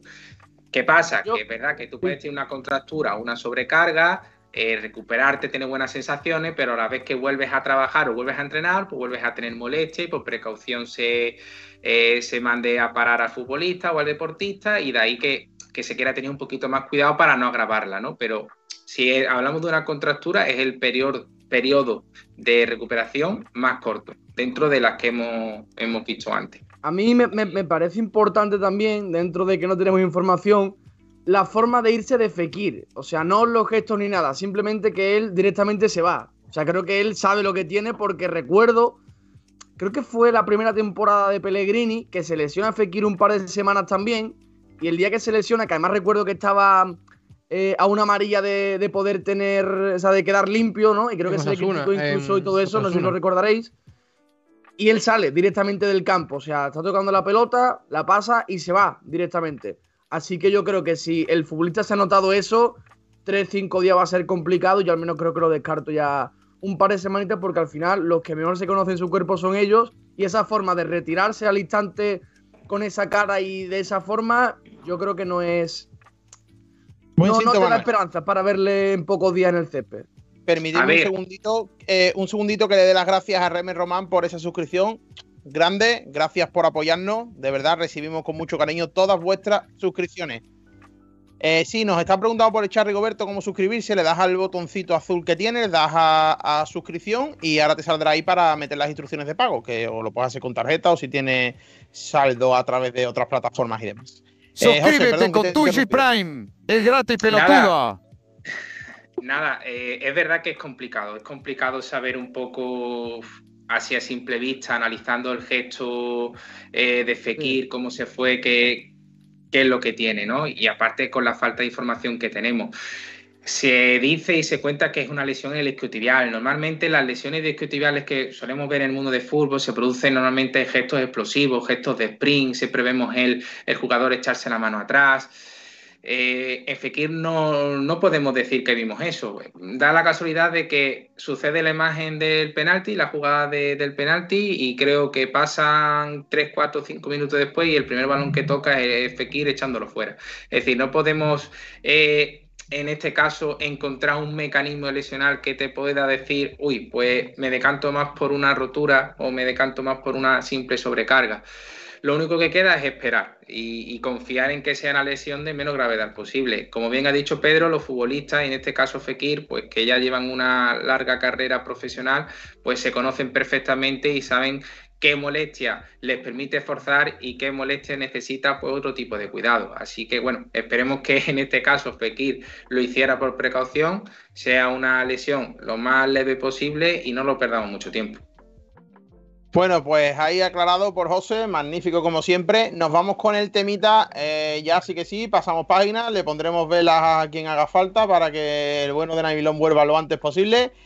Manu, si te parece, nos vamos con la resolución del TAD, del Tribunal Administrativo del Deporte, que ha dejado sin efecto esa sanción, esa clausura de la grada baja de Gol Sur. Por lo tanto, todos los béticos podrán disfrutar del Real Betis Balompié. Me parece una gran noticia que no todos tengan que pagar por el acto vandálico de una persona. Ah, tiene una multa, eso sí, económica, adelantado el diario Marca de unos 36.000 euros que tendrá que hacer frente el Real Betis Balompié. No hay noticias sobre, porque nos han preguntado, ¿no? ¿Cuándo van a, si van a devolver dinero y demás? Parece ser que no, o no tiene pinta de que el Betis vaya a de- devolver dinero por esa segunda parte que no, que no se pudo disfrutar. Y bueno, no sé cómo valoráis esta noticia, compis. Vea, yo creo que se hace un poco justicia, ¿no? Sí, a ver, la verdad que es lo que tú dices, no, me pagan todos, no pueden pagar todos por uno. tampoco me pareció un gesto, como se han visto en otros campos, que caen cosas y no pasa nada. En el de la Real Sociedad, por ejemplo, han caído mecheros. La temporada pasada, a raíz de lo del Betis, ya se vio que en el campo de la Real caían cosas. No sé, a ver, a mí me parece una jugada desafortunada y por supuesto denunciable, pero como para cerrar el estadio tampoco me pareció. De hecho, no ha vuelto a pasar. Una cosa Bueno, y- aislada, no es un campo en el que pasen, que todos los días caigan cosas, que todos los días te que para el árbitro nada. Parece una cosa aislada y, y poco más. Bueno, eh, yo le quiero dar la enhorabuena al club porque supongo que el informe pericial que presentaron, que no fue estimado eh, en primera instancia, ahora parece ser que sí, supongo, y por eso ha quedado sin efecto esto. Y bueno, ya el bueno de Jordán se encuentra recuperado de- después de esa conmoción cerebral, así que me alegro eh, muchísimo. Eh, no sé cómo valoráis esto, Rome, Gabri, José. Que está en su mejor momento, Jordán, por cierto, desde que desde del palo Sí, está ahora mismo sí, que se sale. Correcto. Que bueno, eh, lo que, lo que, lo que habéis comentado eh, se hace justicia, ¿no? La verdad que desde que pasó aquello, pues cada vez está más claro, cada vez se ve más claro, ¿no? Eh, los que metieron la pata, ¿no? Y cada vez se hace, se hace justicia. Lo que hemos, lo que hemos comentado millones de veces, ¿no? Que, que es muy injusto, ¿no? Que, que por, que por el acto de un, de un mongolo, pues se cierre un campo más que nada porque hay mucha gente que le cuesta un montón de dinero ir al campo para que, para que ahora te cierren el campo o que tengas que ir a Huelva, tengas que ir a Cádiz con el, con el campo cerrado, en fin se hace justicia y bueno, pero que también es verdad que, que al final eh, nos llega una sanción que no es mucho, que bueno, que va, a ver, eh, si me sanciona a mí con, con 36.000 euros me hace una faena, pero para un equipo de fútbol de división no es un... Hombre, no se va a tampoco, arruinar. tam- tampoco entiendo la sanción mucho, porque vuelvo a reiterar y el Betis lo recalcó. El, el palo de PVC es un Permitido. material que está permitido dentro del estadio. o sea, que está permitido. Sí, lo que no permitido. permitido es tirarlo. lo Claro, que yo... es, es que es lo, es que es lo que hablábamos, que es que yo te tiro un móvil y un Xiaomi de esto te tiro en la cabeza desde la grada y te abro la cabeza. Lo que, O sea, venía que- Yo, lo que venía yo a decir es que, que se sancionen a todos los equipos igual. Es que en, to- eh, en toda la semana cae algo en un campo, eh, en primera. Cosa más pequeña, cosa más grande, unas dan en el sitio, otras no dan en el sitio. Pero es en una buena noticia, Rome, porque durante mucho tiempo se ha cogido tanto, al- y en esto sí meto al Sevilla, al campo del Betis de Sevilla como chivo expiatorio. Sí. Aquí hemos visto como en el campo del Barcelona tiraban un cochinillo, una Hombre. botella de JB, monedas y. eh, un monedazo ¿vale? en San Sebastián. eh, es que hemos visto cosas muy heavy y nos cogen como tontos. Yo creo que chapó aquí por el club y, y chapó a Ángel Aro porque cuando pasó todo esto hizo intervenciones en las que es verdad que antes se notaba más nervioso hablando públicamente y demás, pero chapó porque Ángel Aro estuvo soberbio Estuvo durante todo ese tiempo sí. y en todas las intervenciones que hizo. ¿eh?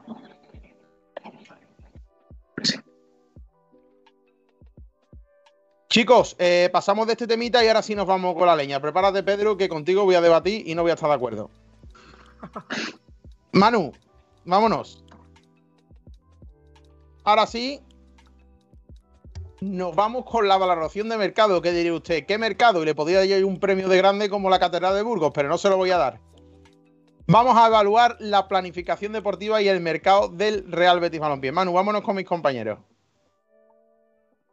¿Qué os parece si hacemos como con el penalti? Ponemos una nota global y después la vais explicando uno a uno.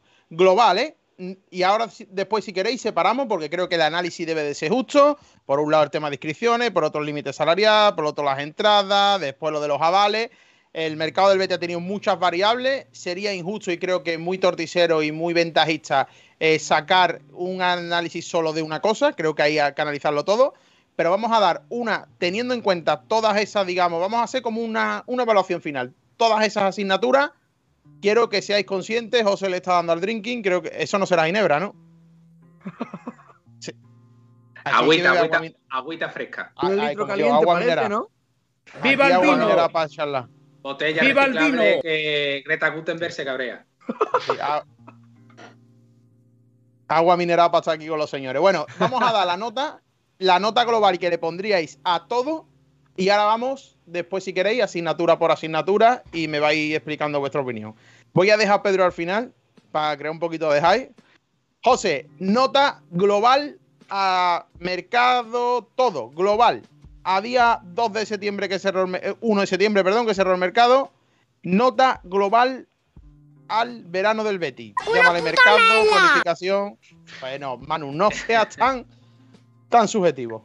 José, nota, Nota, nota numérica o. numérica, lo que tú quieras. Venga, del 1 al 10. Venga, un 5. Vale. Gabri, Yo no voy a dar la nota que di por dar por culo, como dije, eh, voy a dar un 6. Rome. Nota numérica al verano del Betty, un 6. Vea. Para mí un 7. Pedro. Para mí un 6 y medio. Ahora había quedado fatal, entonces no doy la mía.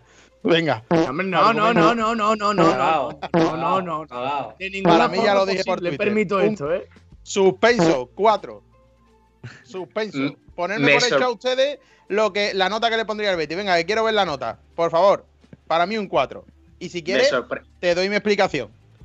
Poniendo en global todo, tema de avales, tema de límite salarial, tema de que no han salido los mejores, tema de más. Creo que el Betty hizo una, y empiezo desde el principio, quizá un orden cronológico me sirva para dar mi explicación.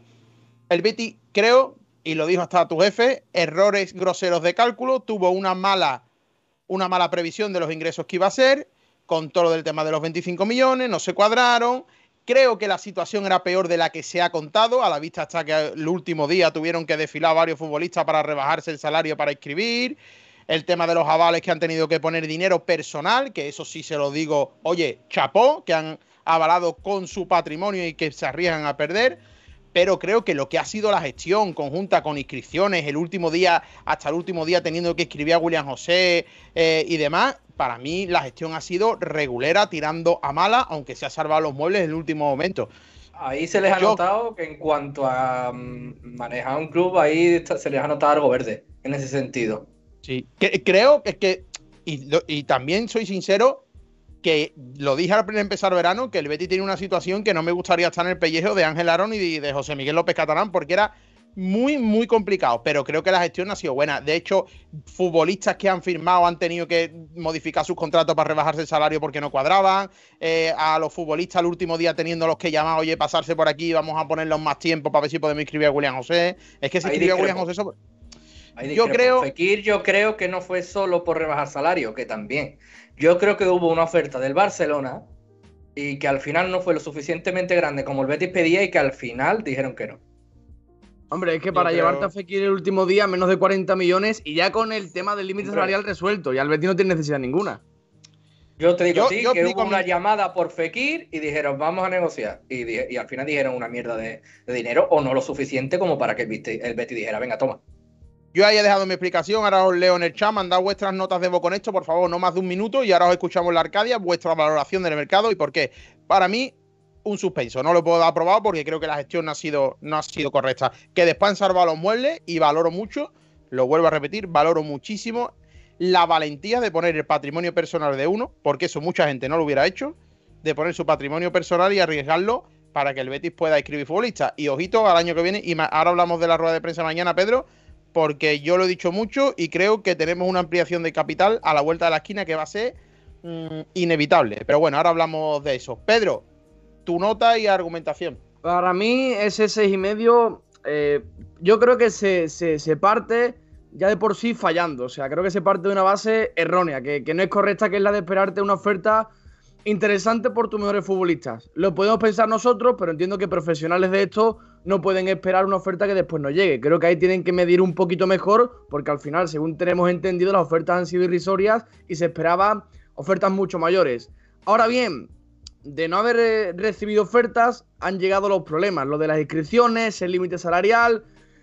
Y personalmente creo que la solución ha sido la mejor posible. Hablo mm, con el Río a favor porque el equipo ha sacado 9 de 9, eso también es cierto, pero creo que la solución de acabar poniendo el tema del aval y poniendo todo el dinero con tal de mantener a los mejores de la plantilla y de no dejar con el culo al aire a Pellegrini, quitándolo uno de los importantes, con tal de poder resolver el tema del límite salarial, creo que mejora mucho el tema de la gestión, porque creo que, como digo, se empezó fallando de una forma muy grosera con el tema de las inscripciones, es un error muy grave, como tú decías, Fran, de cálculo, pero también creo que la solución ha sido la mejor posible, manteniendo los mejores de la plantilla y que, bueno, no se ha dejado a Pellegrini sin quitarle uno de los importantes. Respecto a la plantilla en sí, creo que en el lateral derecho con Sabalí y Montoya creo que había un agujero. Ahora con Aitor Rival creo que es más un lunar. Me parece que Pellegrini, mérito absoluto para él, se ha inventado un nuevo recurso que puede tener recorrido durante el año. Y yo personalmente entiendo la venta de Bartra para ayudar al límite salarial, entiendo que no se haya quedado Tello y creo que Luis Enrique y Luis Felipe, no solo a nivel deportivo, sino que de cara al mercado en próximos años, son jugadores infinitamente más interesantes que Tello o que el propio, el propio Mar Bartra. Cesión de Lainez, de Robert, creo que la plantilla va a mantener el nivel, pero claro, entre el problema de las inscripciones, que no ha llegado Bellerín y la buena solución, creo que para mí un 6,5-7 sería la, la, nota coherente. Y la operación de Bartra que se me ha olvidado, y bueno, y lo que han comentado por el chat, eh, que lo que hemos, la que le hemos liado a Sevilla con el Haya por, por Ocampo, ¿eh? de tremenda gestión de Twitter Betty, ¿eh? eh Vea, ya un poco más en serio, tu nota y tu argumentación, please. Yo eso, yo coincido mucho con, Pedro, al final yo creo que es un 7, pero porque me parece que en un mercado donde la Premier aprieta muy fuerte, con unas cantidades de dinero muy altas, solo hay que ver lo que ha gastado el Nottingham Forest, un equipo recién ascendido que ha gastado cerca de 160 millones de euros en renovar el equipo, creo que había mucho riesgo. Se ha visto en el Sevilla, ha tenido que vender a sus dos mejores centrales para pagar el presupuesto. El Betis haciendo malabares de una manera un poco ortodoxa, la verdad, porque se podía haber hecho de otra manera, ha conseguido mantener el bloque. Es verdad que se esperaba que llegara una oferta buena por alguien que solucionara un poco la papeleta. Se intentó apurar hasta el final, no llegó, se tuvo que tirar de patrimonio. Eh, la llegada de Bellerín la dábamos casi todo por hecho y al final pues nos dimos con un canto en los dientes, no vino. Yo creo que ahí salió un poco el fallo, el lateral derecho, pero creo que se ha traído Luis Felipe, que creo que es un jugador que nos va a dar muchas, muchas alegrías. Creo que mejora Bartra, tanto a nivel deportivo como por edad. Eh, Luis Enrique es verdad que está un poco verde, pero yo creo que tiene cualidades buenas eh, que puede demostrar bien en este Betis. Es verdad que no ha tenido la oportunidad de hacerlo bien, porque cuando salió en el partido anterior lo hizo y al de poco estuvo la, expulsión. Y en, contra el Madrid, pues cuando se lesiona Fekir, pues tampoco es un partido fácil, la verdad, en un Bernabéu, eh, para un chaval que acaba de llegar de Brasil. Por lo demás, yo creo que la nota es un 7, eso es a falta del lateral derecho, que es verdad que es un poco ahí la asignatura pendiente, pero es que dábamos por perdido a Guido eh, en mayo, Guido sigue en el Betis, dábamos por perdido a muchos jugadores del equipo y están todos ahí, el bloque se mantiene, se ha dado una salida al aire, eh, si sale medianamente bien, eh, genera unos ingresos y si no, pues ya el año, el año que viene te preocuparás de qué hacer con el mexicano, a Robert se le ha cedido y también a Raúl García que yo creo que el año que viene puede aportar cosas al Betis. Así que yo me quedo con un 7. Notable, pero con sus peros. Uh, Pedro ya ha reclamado, lo ha reclamado Pepe Lía. Rome. Yo que creo que eh, valorar un mercado en la cuarta jornada es muy complicado. Yo creo que será más, más fiel, digamos, la, la valoración cuando al menos lleguemos a diciembre, enero. Todo depende de que eh, Ruibal pues, sea un sustituto digno de, eh, Bellerín. No sería ni mucho menos la, primera vez que un futbolista que no viene contando mucho que un suplente revulsivo se reinventa o le inventa una nueva posición y se sale. Es que si, si Ruibal eh, hace una campaña notable, es que la, planificación entonces es bastante buena. Eh, también te digo, yo me niego a pensar que una liga como la Premier, que paga 80 millones por Cucurella o 100 por Anthony, no se ha interesado por Guido, Fekir, Ale Moreno. Entonces, no tenemos ni idea de lo que se ha cuajado en esos despachos en estos tres meses. Yo quiero pensar que algún equipo se ha interesado por esos futbolistas y el hecho de que sigan hay que valorarlo muy positivamente. Que lo mismo no ha venido oferta y lo mismo se quedan porque, porque nadie ha ofertado un duro por ellos, pues también puede ser. Pero, pero yo eh, lo puse otro día en, en, Twitter. Yo miro la plantilla del Betty y yo digo, hostia, Quillo, es que yo no puedo, estamos quedados con esto, Quillo. Yo me gasto una, una pasta todos los años en mi carnet y quiero ver a los mejores futbolistas posibles. Y yo miro la plantilla y digo, que yo, pero si es que lo que tenemos ahora mismo no es normal. Que evidentemente, que hay lunares, hay futbolistas que a lo mejor pues están siempre lesionados, otros que cuentan menos, otros que cuentan más. Pero es que la plantilla del Betis es una. Pero Rome, ¿se ha mantenido el grueso de la plantilla porque se ha querido o porque no se ha tenido más cojones? Esa es la cosa, eso es lo que no sé, pero yo me centro en lo que hay. Yo, es que, es que lo mismo mañana nos deslumbra y nos, eh, digamos, Eso es interesante. cuantos interrogantes también. Que mañana hay que estar atento. ¿eh? Yo lo que, lo que sí te pregunto, Rome, porque esta pregunta se la haga a todo el mundo que me pone buena nota al mercado del Betis y me interesa saber su opinión, por, hombre, porque puedo estar yo equivocado, pero se hablaba de mejorar la plantilla, de dar un salto, lo pidió Pellegrini, ¿eh? públicamente varias entrevistas, es el momento de dar un salto y me queda la espinita que creo que ese salto no se ha dado. No se ha podido, por lo que sea, por la situación económica, pero me da la mm, que cuando hemos tenido un momento de dar un saltito a nivel de plantilla, no lo hemos dado. Creo que estamos igual que el año pasado, es correcto. Creo que la plantilla no es deficiente que el año pasado solo ese lunar, pero bueno, como tú dices, lo mismo Rubial se convierte en un pedazo de lateral y hace un temporadón. Pero a priori, a priori, ese salto que reclamaba Pellegrini creo que no se ha dado. Es que esa es la cosa, es que no sabemos bien el nivel que te va a dar Rubial en el lateral derecho. Es que Bellerín, lo hablé, lo hablé precisamente contigo en la final de Copa del Rey. Bellerín no es Cafú con 25 años, ¿eh? ni mucho menos, ¿eh? Vaya partidito de Bellerín. Aunque dio la asistencia y todo, ¿eh? Y la asistencia, temporada, temporada de 6 con 25. Yo es que creo que, que, tampoco estuvo tan lejos de Sabalí, ¿eh? O sea, yo recuerdo hablarlo con Tintero saliendo un día del estadio. Eh, números no.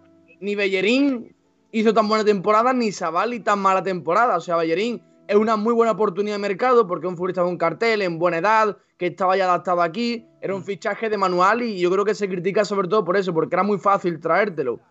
Pero tampoco ha perdido el Betis al, al próximo lateral de la siguiente década. Quiero decir, creo que su nivel tampoco ha sido tan alto aquí. A mí me duele mucho criticar a Bellerín y no, lo, y no lo voy a criticar, pero sí es verdad que tampoco perdemos a Dani Alves. ¿eh? Y, y, hay que ver el rendimiento de, de Rival. hay un hilo de analítica es que, verde blanca, Rome, ha hecho tres que te recomiendo verlo. ¿Cuál, cuál? Rome, te recomiendo un hilo que hay de analítica verde y blanca que compara el rendimiento de Savali y Bellerín. Y es que Savali con menos Sí, partidos mejora en rendimiento a Bellerín. Sí, sí, sí. La Es temporada pasada. La temporada de, de eh, Bellerín fue buena, sí, no fue mala, pero no fue de 10. Yo creo que del 11 titular del 11 tipo, yo creo que fue el más flojo, ¿eh? Yo creo. O sea que Pues, yo del 11 quiero ver eso ser. de que la plantilla es peor que la del año pasado, ¿eh? Yo quiero verlo. Bueno, eso, ¿eh? va- vamos con José, que lo tengo ahí que se me va a dormir ya con. José, tu nota del mercado la repites, por favor, y tu argumentación. No extenderte mucho, por favor, que nos vamos a ir Vete. con lo de Angelaro y despedimos. Voy a intentar ser breve. Yo antes he comentado que yo le daría un 5. Yo aprobaría la gestión que ha hecho el Betty en este mercado de fichajes. Separaría cosas buenas, como por ejemplo haber mantenido el bloque o la columna vertebral del equipo. Hablabais tú antes, Fran, de que mm, ha sido una situación que el Betis ha encontrado o, o es que no había esa oferta. A ver, he dado por hecho una oferta de Nottingham Forest por Alex Moreno que prácticamente todos los medios de comunicación la daban por vendida y si realmente había esa necesidad, ¿no? Mm, Pues se hubiese aceptado, aunque se hubiese mal vendido, ¿no? Bueno, que según eso- Mateo, llegó a aceptarse y fue el propio futbolista el que se echó para atrás a última hora. Al Claro. Betis no le convencía mucho, pero por la necesidad llegó a aceptarla. Según Mateo, ¿eh? comentan en el final de la Palmera. Si no, Claro, corrígeme, eso- Pedro, creo que es Mateo, ¿no? Lo, lo publicó en el final de la Palmera. Sí, sí, sí, que, que creo, era textualmente creo que era que se había aceptado, pero que ninguno de los dos lo veían tan bien. O sea, sí, pero bueno, si me dices que no, tampoco pasa nada. Algo así creo que era. O sea, yo Mejor creo para que, Betis, ¿eh? que ahora me alegro. Exactamente, eso es lo que yo decía, que ha sido un poco un 50-50. Los jugadores que no han querido salir, ofertas que no han llegado y que el club ha considerado que, que debían de, de mantener ese, ese bloque. Por ese lado, muy bien, el- el- las renovaciones que se han podido José, perdona que te interrumpa. Eh, Gabri, ¿puedes sacar otra vez la brocha esa que tenías en la mano? Por curiosidad, ¿qué haces con una brocha? Porque. Que tienes un psicópata. No, tú sabes lo que pasa. ¿Tú sabes por qué tiene la brocha? Porque como Gabri es un poco palmero, va a blanquear ahora a Ángel Aro y Catalán en su exposición de. Va a blanquear A Ángel Aro. La, bro- la brocha es para limpiar el ordenador, que es con lo que le quito el polvo por dentro. Cabrones. Cabrones. Voy a callar. José, perdona. Nada, nada, nada. Empiezo un poco y, y- y soy breve. Eh, le doy un aprobado, separo las cosas que se han hecho bien, como las renovaciones, eh, que te quedes con el bloque fuerte y con la columna vertebral del equipo, pero es verdad que creo que es injustificable todo el tema de las inscripciones. Otra vez creo que la operación salida ha estado muy bloqueada en el Betty. Creo que ese es el principal debe que. Ese es el lunar de Antonio Cordón, José. Creo, pro- que sí. Lo tenía que apuntado contigo. para comentarlo y lo citas tú. Creo que es el único lunar de Antonio Cordón en los mercados en los que casi no ha podido colocar a, a Descartes del Betis. Este Creo año Lainez que- y a última hora Robert. Exactamente, y en definitiva eh, es una situación que, que lleva pasando varios años en el club, los jugadores por, por que no encuentran ofertas, bien porque se encuentran cómodos en, en el Betis y en, y en Sevilla, pues no quieren salir, en cierta manera también es una postura complicada. Eh, a grosso modo creo que ha habido aspectos positivos, aspectos negativos y, y por eso le doy, le doy un 5. La apruebo, pero creo que hay cosas que, que no se han hecho bien, se han improvisado a medida que iban pasando los meses y, y creo que un club serio no se debe permitir eso. Venga, de Gabri, ya puedes blanquear todo lo que tú quieras. Dale. Vale, a ver, yo le doy el 6 mm, básicamente porque a mí me ha parecido que han estirado mucho el tema de las inscripciones, ha fallado el hecho de que no tienen esa experiencia en mercado en un equipo de fútbol y está mal, pero no, tú no puedes valorar a una directiva en cuanto en un mercado por lo que tú esperas que pase ni por los errores que han tenido, sino por cómo lo han solucionado. ¿La han cagado en ciertos aspectos y se han equivocado en la, en la dirección que quisieron tomar al principio? Sí, pero luego se ha quedado Fekir, se ha quedado Guido, se ha quedado Carballo, que no, ya no solo se ha quedado, es que lo han renovado. Y nadie dice que el mercado de invierno se vaya y salga dejando dinero, o se vaya el año que viene dejando dinero después de sacársela en el Mundial, por un Mundial, por cierto, que no pienso ver, pero bueno, eso dos Ya somos dos. Yo ya, yo ya lo he decidido. No pienso ver un partido del Mundial. Me niego. Pues ya Eso somos dos. No veo un partido, eh, no veo un sitio donde han muerto más de 7.000 trabajadores y no se respetan los derechos humanos. No pienso ver ni un partido de, de ese mundial. No contribuyo a eso. Yo me bajo de ese mundial. No, no, no pienso verlo, vamos. Es más, ojalá No eliminen a. España en la primera ronda. Ojalá. Y a Luis Enrique Alparo. Que tenga que Eso- pedir eso- trabajo a los comegambas. Es- eso también. Y otra cosa voy a decir que me estaba enervando un poco con lo de Bellerín. A ver, Pedro, yo no sé el tiempo que tú has visto a Bellerín en el Arsenal, pero Bellerín primero que ha ido a la selección. Luego no ha ido porque estaba Carvajal por delante. Porque es hace, más ya- hace tiempo ya, ¿no? Sí, sí, sí, sí, también está por delante Carvajal, que es más bonito llevarte a un, a un lateral del Madrid, en fin. Pero Bellerín vino del Arsenal de no contar con Arteta, que ha estado lesionado y que volvió sin jugar apenas. Y aún así ha sido uno de los laterales con más llegadas al área de la liga. O sea, bueno, Bellerín ha tampoco, hay- jugado... tampoco hay mucha competencia en los laterales derechos de la liga, ¿eh? En los izquierdos sí, en los derechos no tanto, ¿eh? Vale, los pues zurdos son mejores O que sea, los no, me refiero que yo sí Sí, creo por- que. Puede Sí, dar mucho más. O sea, Bellerín, yo creo que para mí está en el Betis el 60% de lo que él puede dar. O sea, esa- si, lo- si os visteis los primeros partidos de Bellerín, es la explosividad que él solía tener, porque él tiene también un, un tren inferior muy grande. O sea, tipo, no tanto, pero tiene un, un tren inferior muy fuerte. Y la De explosividad hecho, con la que... en la.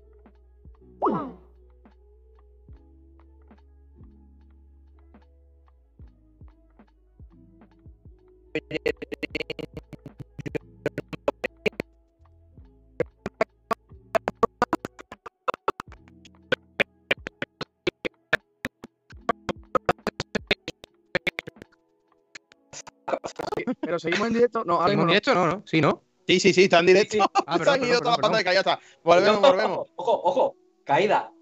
Ah, que se le había caído a Manu. Es que a mí me había salido. eh, ¿Se le Roma, ha caído a Manu? No, no, nos vemos. Pero, ¿Nos veis? Sí, estamos ya en directo, estamos ya en directo. Vale, vale, vale, vale, sin problema. Vale, vale. Que yo no sé qué ha hecho, Yo he te visto juro. a Rome con la cara blanca.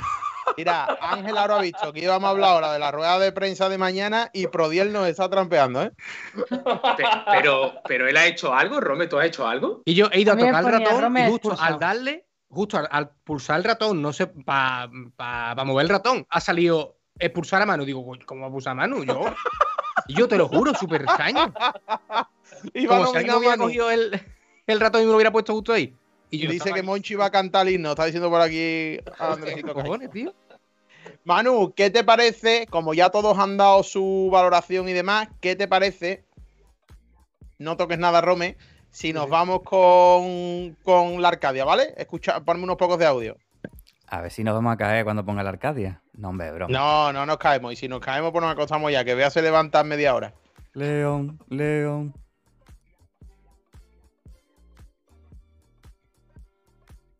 Manu. Venga. Vámonos. Cuando tú puedas. Es que ahora no estás compartiendo la pantalla, Manu. Por eso no te vemos el directo. Siendo un puntito, chavales. Los fallos del directo, señores. Vamos a seguir con la discusión de Bellerín mientras tanto, ¿no? Venga. Bueno, sí, claro. Ya, ya. Venga, ya estamos aquí. Venga, Ahora ya lo veis. ¿no? Manu, Vale. cuando tú puedas. Cuatro por nosotros. Ahí. Venga. Buena, come Vamos a gamba, Juan. Muy buenas a toda la familia de los Comegambas. Aquí Jesús desde, desde Dublín, desde Irlanda. El partido contra el Madrid, bueno, eh, esos son los típicos que, que están en rojo como para perderte cada año en el Bernabéu, pero bueno, pero ya está. Buen partido digno y, y, y bueno, a pasar página. A mí me preocupan dos cosas especialmente. El lateral derecho me preocupa mucho. Creo que, que necesita un refuerzo urgente. Y el tema de Luis Enrique, joder, eh, yo creo que el chaval todavía cree que está en Brasil porque el ritmo es muy flojito, muy flojito. Entonces la pregunta es, ¿cuánto tiempo va a necesitar el chaval este para adaptarse? Espero que no sean dos años como Carballo. Un abrazo. Vale, Manu, se, cortó un se ha cortado un poquito esta nota de voz. No sé si tendrá mucha leña en el PC o cierra algo porque normalmente te pasa con eso. A ver, ¿la A gente la ha nosotros- escuchado a mí bien? se me ha cortado. No, ¿Se os ha lo- cor- entrecortado el audio, chicos, a ustedes? A ver la gente qué es lo que dice. Chicos, a ustedes del chat se os ha- ah, y de los de aquí, los contertulios, se os ha cortado el audio, ¿no? Sí, sí, un A mí poco sí sí. sí, sí. Un pelín, pero se entendía, vamos más o menos. Sí. Es que yo creo que a mí en directo se ha escuchado bien. El problema es Skype, que está dando un poquito de por saco. No, no, no. Se ha escuchado bien. Venga, perfecto. Pues nada, Claro. siguiente. Gracias, chicos. Muy buenas a toda la familia de Cabrones, si hay que decir el nombre, dónde vivimos, dónde estamos, de qué equipo somos, mi madre, el DNI y cómo se llamaba la abuela de mi madre, un minuto vamos, nos vaya a pedir para mandar un audio. Un minuto. Venga, un saludo. Come gamba. ¡Mucho Betty! Menudo palazo, ¿eh? Pero al final no ha dicho de cómo se llama ni de dónde es. Estoy totalmente de acuerdo con este mensaje, Villegas. ¿Tú cómo puedes decir a la gente que de dónde es, de dónde llama? Sí, sí, sí. Aquí no hay protección de datos. Venga, Privacidad. si- siguiente. Por cierto, soy Mario RB RBB, desde su eminencia City. Grande. Dale. Dale. Buenas noches, come gamba. Soy al andaluz. Eh, por ejemplo, para mí el penalti de Fekir es penalti porque le golpea justamente por detrás de la pierna dentro del área. De Bojari que decía, pues sí, pues también para mí es penalti, la verdad. Porque cuando se ve retirar al portero, recogerlo, se ve lo que es el portero empujándole con los brazos antes de coger el balón. Y se ve también militado, creo que es, metiéndole la pierna y empujándole con los brazos. Para mí es penalti. Gracias. Ya se escucha ahí una sauna turca. Sí, al o algo, ¿no? andaluz, grande. Dale, Manu. Escucho como una fuente, ¿no? Mm. Dale, Manu. Buenas noches. Señores seguidores de los Comegambas, suscríbanse. ¿Dónde van a tener a alguien que sea director, rubito, con los ojos azules, guapito, Adiós. y que encima os mande un besito tan bonito como el que os manda siempre? Suscríbete ya, pelotudo. Grande, Juan Pablo de Balance, grande. Venga, Manu. Buenas, segundo audio de la noche, señores. Juan Carlos al aparato de nuevo. Una preguntita para Oh, Pedro, bueno. que yo soy filólogo, somos primos de, profe- de profesión, ¿no? Y él como estudiante de periodismo, que estará a puntillo ya de acabar. Eh, una preguntita, a ver qué piensa él sobre lo que ha dicho Tebas, de que el periodista tiene que saber lo que puede preguntar y lo que no en una entrevista en las cámaras de la liga, que para algo lo retransmite la liga y ellos deciden lo que sale y lo que no. A ver qué piensa, porque más cerquita de la censura, vamos, me pasa a mí que, que a Teba cualquier día le va a salir un bigotillo, un bigotillo y vamos a tener que salir corriendo del país. Anda que vaya espectáculo y nadie, y nadie monta en cólera. A ver, Pedro, a ver qué dices, que no sé si lo has dicho que, que he llegado tarde. Un besito. Por aclarar una cosa, ese vídeo tiene dos años, ¿eh? Y más, Sí, y más. A mí me ha sorprendido mucho, ¿eh? De Dos o tres años, ¿eh? Y cuatro. Sí, pero es Pedro, muy fuerte, ¿eh? responda, no, deja de ser muy fuerte lo que dice, ¿eh? Mm. Lo de tú sabrás lo que tiene que preguntar, me- te, te lo firma el mismísimo Francisco Franco, Stalin, Hitler, cualquier De hecho, de, en régimen la- dictatorial, ¿eh? Se En refiere la a los entrevista completa- contra- que están cubriendo de la liga, de la liga. Sí, sí, no sí, sí. todos los periodistas que van a cubrir. Ya, ya, partido. pero da igual. pero No, da no, igual. no, ya, ya, ya. Yo lo que yo por la, la frase entiendo. de tú sabrás lo que tienes que preguntar para, para Sí, que no te dejes sí, sin sí. salir más, A mí- por Dios.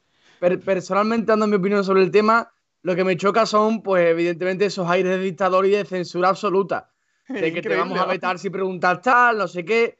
En lo que sí estoy de acuerdo, y no sé si voy a contracorriente, es que tú después de un partido, un futbolista que acaba de perder, que acaba de ganar, que acaba de empatar en un partido de élite, creo que ahí no se le debe preguntar por algo que no sea el partido. Honestamente lo digo. Yo creo que no es el momento de preguntar, oye, tu compañero va a renovar, oye, y la mujer de tu compañero que se ha ido con tal.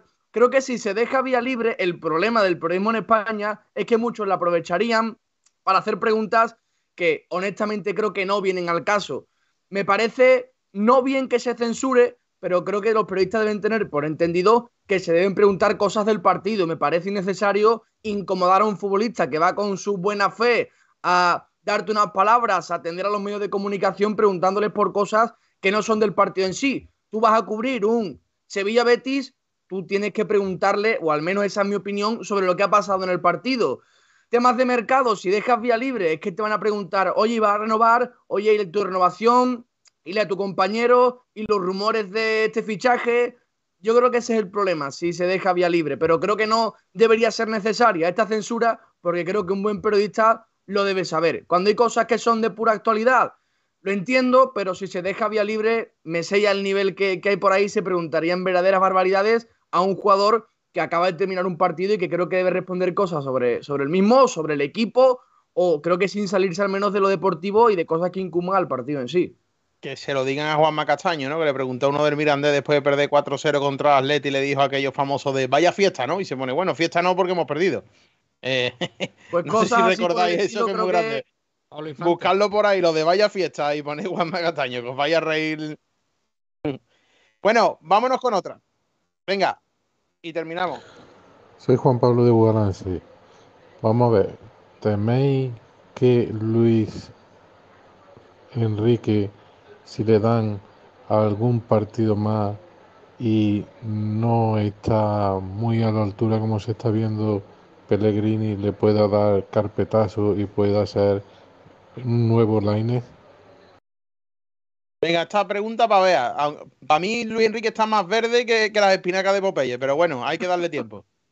A ver, yo me mantengo lo que he dicho antes. Creo que no ha tenido la oportunidad en un partido en condiciones. Quiero decir, es que salió y hubo una expulsión y es que luego en el Bernabéu. O sea, que es un jugador que acaba de llegar, que ha estado compitiendo en una liga brasileña que a nivel de, fútbol, pues evidentemente no puede hacer competencia a las grandes ligas europeas. Es un jugador joven. Es verdad que está un poco verde, no quiero tampoco ser muy mala, porque creo que hay que darle tiempo, no se puede pretender que llegue. Mira lo que decían de Vinicius cuando llegó al Madrid. Y ahora a ver quién dice algo de Vinicius. A ver, hay que tener paciencia con ese tipo de jugadores. No, no puede llegar y de repente dar asistencia, meter goles, tiene que ir poco a poco, ya lo dijo Pellegrini, que había que tener paciencia y que el jugador iba a ir entrando poco a poco en los planes del equipo. Es verdad que tiene sitio ahora mismo para estar como, para entrar como recambio. No sé si tengo mi duda si el sábado podría salir el titular, si no llega a Fekir. Yo creo que pondrá a Rodri, pero es verdad que ahora mismo, si no llega a Fekir, Luis Felipe, o sea, Luis Enrique, perdón, es uno de los que tiene bastantes papeletas de, entrar en el 11. Este jueves lo que hay. el Helsinki se, va se la va a sacar. Ahí lo digo. A mí me parece importante. Te lo compro, Gabri, te lo compro. Pero a mí me parece importante la bola que le está dando Pellegrini. O sea, Pellegrini, aun viéndole que está muy verde, lo quiere meter en dinámica. Y teniendo a Rodri, teniendo otras opciones en el banquillo, Luis Enrique a la banda derecha. Eh, eso, es otro tema, eso es otro melón que tenemos que abrir, ¿eh, Pedro? El tema Rodri, ¿eh? Ha sido un bluff, ¿eh? Está. Está estancado, está muy estancado. Sí, ya tenemos que hablar. Hablaremos en otro programita que tengamos más tiempo. Manu, eh, ¿queda algún audio? Venga, dale. Buenas tardes, mis comegambas. Mi evaluación para, para, el tema que se está tratando en el global es un 4, ¿ya? Porque creo que el Betis eh, tuvo tiempo para haber solucionado los problemas. ¿Ya? Y se dejó estar. Confió mucho en que iba a ser una venta grande por alguno de sus jugadores. Y lamentablemente no se puede estar eh, basando todo en eso. Tiene que tener siempre más alternativas, ¿ya? Un abanico de opciones, ¿ya? Así que en, el global yo le colocaría un 4. Rigoberto Escobar para los Comegambas. Rigoberto. Bueno, nos vamos con el último tema y le voy a decir a mis contertulios que le hagan una pregunta a Ángel Aro para Pedro, para que le dé idea para mañana. Por si Pedro está así, que tengan el avispero, pregunta. Vea, ¿qué pregunta le haría Ángel Aro si lo tuvieras de frente? Si tuvieras el privilegio que va a tener mañana Pedro. ¿Qué le preguntarías? Hombre, yo creo que una de las preguntas igual que puede estar rondando por la, por la mente de, de muchos es, después de todo lo que hemos sufrido en este mercado de fichajes a nivel económico, cómo está realmente la situación del Betis ahora mismo y si en diciembre, o sea, en enero, cuando llegue el mercado de, invierno, en caso de que hubiera que reforzar alguna parte del equipo, se podría cometer algo, se podría intentar traer, traer algo. Rome, ¿qué pregunta haría a Ángel Aro? Yo tengo dos. Eh, lo que hemos comentado anteriormente, el tema de las ofertas, que, si ha habido alguna importante más allá de lo que ha sonado por, por redes y por, y por prensa, que, prácticamente no ha sonado nada, más allá de lo de Alex Moreno, que fueron 108 millones, y lo de Fekir, que tampoco fue una oferta muy suculenta. Si ha llegado una, una buena oferta que no ha trascendido en prensa. Y eh, más o menos por lo que ha dicho Bea, que eh, cómo, cómo se presenta el futuro del club a nivel eh, económico, porque estamos viendo que si la situación no cambia, eh, futbolistas como Ceballos, Bellerín, Aguar van a quedar libres para eh, el año que viene, son futbolistas que le interesan al Betis, y si mm, se puede acometer su fichaje el año que viene a partir de enero, o si vamos a estar en la misma situación y vamos a tener que otra vez estar con lo de las, las inscripciones, límite salarial, vender futbolistas, renovar la baja, en fin, todo ese tema. José, pues a ver, un poco las preguntas que me rondan la cabeza van un poco en consonancia a lo que ya han comentado el resto de compañeros. A ver, preguntaría por el futuro más inmediato, ¿no? ¿Y cuál es la solución que plantea el club ante esta eh, situación económica ¿no? que, tiene, que el club? Si todo pasa por una venta, si, un poco se, valora otra, otras vías de, de financiación ¿no? o, de, o de conseguir esa son montantes económicos que faltan, ¿no? Yo, yo preguntaría por eso y, y, también un poco, pues, pues, lo que se ha planteado al principio del programa, ¿no? Si para el año que viene, si la situación es la que estamos viendo, si se apuesta por una ampliación de capital o no. Un poco lo que yo le preguntaría a Ángel Aro. Gabri. Bueno, yo la pregunta iba más o menos lo que ha dicho José ahora mismo. Si tiene pensamiento de hacer una ampliación de capital y de ser que sí, ¿qué significaría eso para el club exactamente? Porque hay mucha gente, entre los que me incluyo, que no sé de verdad realmente así de cierta lo que es eso y lo que implica para el club. Mira, la próxima semana o el, el próximo programa, si Ángel Aro dice que sí a lo de la, o lo anuncia o se pone, yo lo explico muy eh, por encima. O si queréis hacerme preguntas, me pongo aquí. Todas las preguntas que hagáis por el chat os explico en qué consiste una ampliación de capital de una sociedad anónima, en este caso deportiva, qué supone y qué pasaría y demás, y lo charlamos, todas las dudas que tengáis, ¿vale? Y me busco a alguien también que sea comprimido también licenciado en Derecho para también que os pueda aclarar que sea más experto que yo, cualquier tipo de duda, si se diera el caso de que es uno de o está en el, eh, en el futuro del club. Eh, Pedro, pues nada, que vaya bien la rueda de prensa, gracias por estar una noche más con nosotros. Aquí tienes tu casa y nada, sigan a Pedro en su canal, Pedro González Periodismo en YouTube. Nada, hombre, el placer es mío como siempre. Y a ver, hoy leía, no recuerdo, es que no recuerdo, tío, quién era en Twitter que la semana que viene rueda de prensa Antonio Cordón. Pero no tengo ni idea, lo he leído en Twitter y no sé si, si será cierto. Si es cierto, igual Aro no mete mucho eh, cizaña con el tema del mercado. No sé si responderá a cosa de si se puede fichar en enero, si han llegado ofertas, no lo sé, no lo sé. Creo que se lo preguntarán, o si no se lo preguntaré yo, tema de mercado. Y, hombre, espero que sea transparente porque creo que hay una barbaridad de cosas que, que se tienen que resolver, porque claro, durante todo el verano es que no, no han comparecido nadie desde, desde, el club, así que creo que puede estar interesante. Sí. Bea, buenas noches y gracias por estar con nosotros. Buenas noches, chicos, un placer como siempre. Oye, que ya tienes un club de fan por aquí por el chat, ¿eh? Enorme Bea, grande Bea, ya tienes el club de fan por aquí, ¿eh? Soy la única mujer, algo tendría que tener. grande. Rome, buenas noches. Ya hablaremos tuyo de como tu cuenta de Twitter. Cosas. buenas noches. El jueves nos vemos en Helsinki. Sí. Mismo, ¿no? Mismo.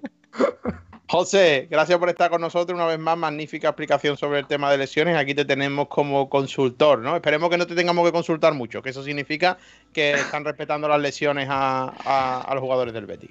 Nada, Fran, el placer es mío. Espero poder haber aclarado algún detalle sobre el estado de Fekir, que ya, como he dicho antes, nos faltan datos para ser más precisos, pero bueno, aquí pues mi humilde aportación y nada, un placer estar con todos vosotros y viva el Betis, por supuesto. Y la fusión de Borja Iglesias y Nabil Fekir. Gabri, buenas noches y gracias por estar con nosotros. Buenas noches, gracias a vosotros siempre. Y nada, poquito a poco, a ver si podemos estrenar ya a mediados de mes la sesión Comic Gaming. No, la tenemos que estrenar que con decir- un partidito entre tú y yo, pero me vas a calentar, vas a Tengo que abusar. decir una cosa. Hoy ha salido la caja del Betis y se ha venido Don Nabil Fekir al equipo. Grande. Y, Pues y nada. don Sergio Canales, ahí lo dejo. Estrenaremos la sesión Comic Gaming que la va a llevar Gabri, en la que vas a emitir en Twitch. ¿Qué? Vale, pues vamos a hacerle una raya al bueno de Siro. Darle saluditos y decirle viva Arbeti y los come gambas. Chicos, muchísimas gracias a todos los que nos habéis acompañado. Mañana se queda el programa subido en YouTube, también en nuestro podcast. De verdad, gracias por todo el apoyo que recibimos y viva el Real Betis Balompié. Buenas noches, chao, chao. Chao, chicos.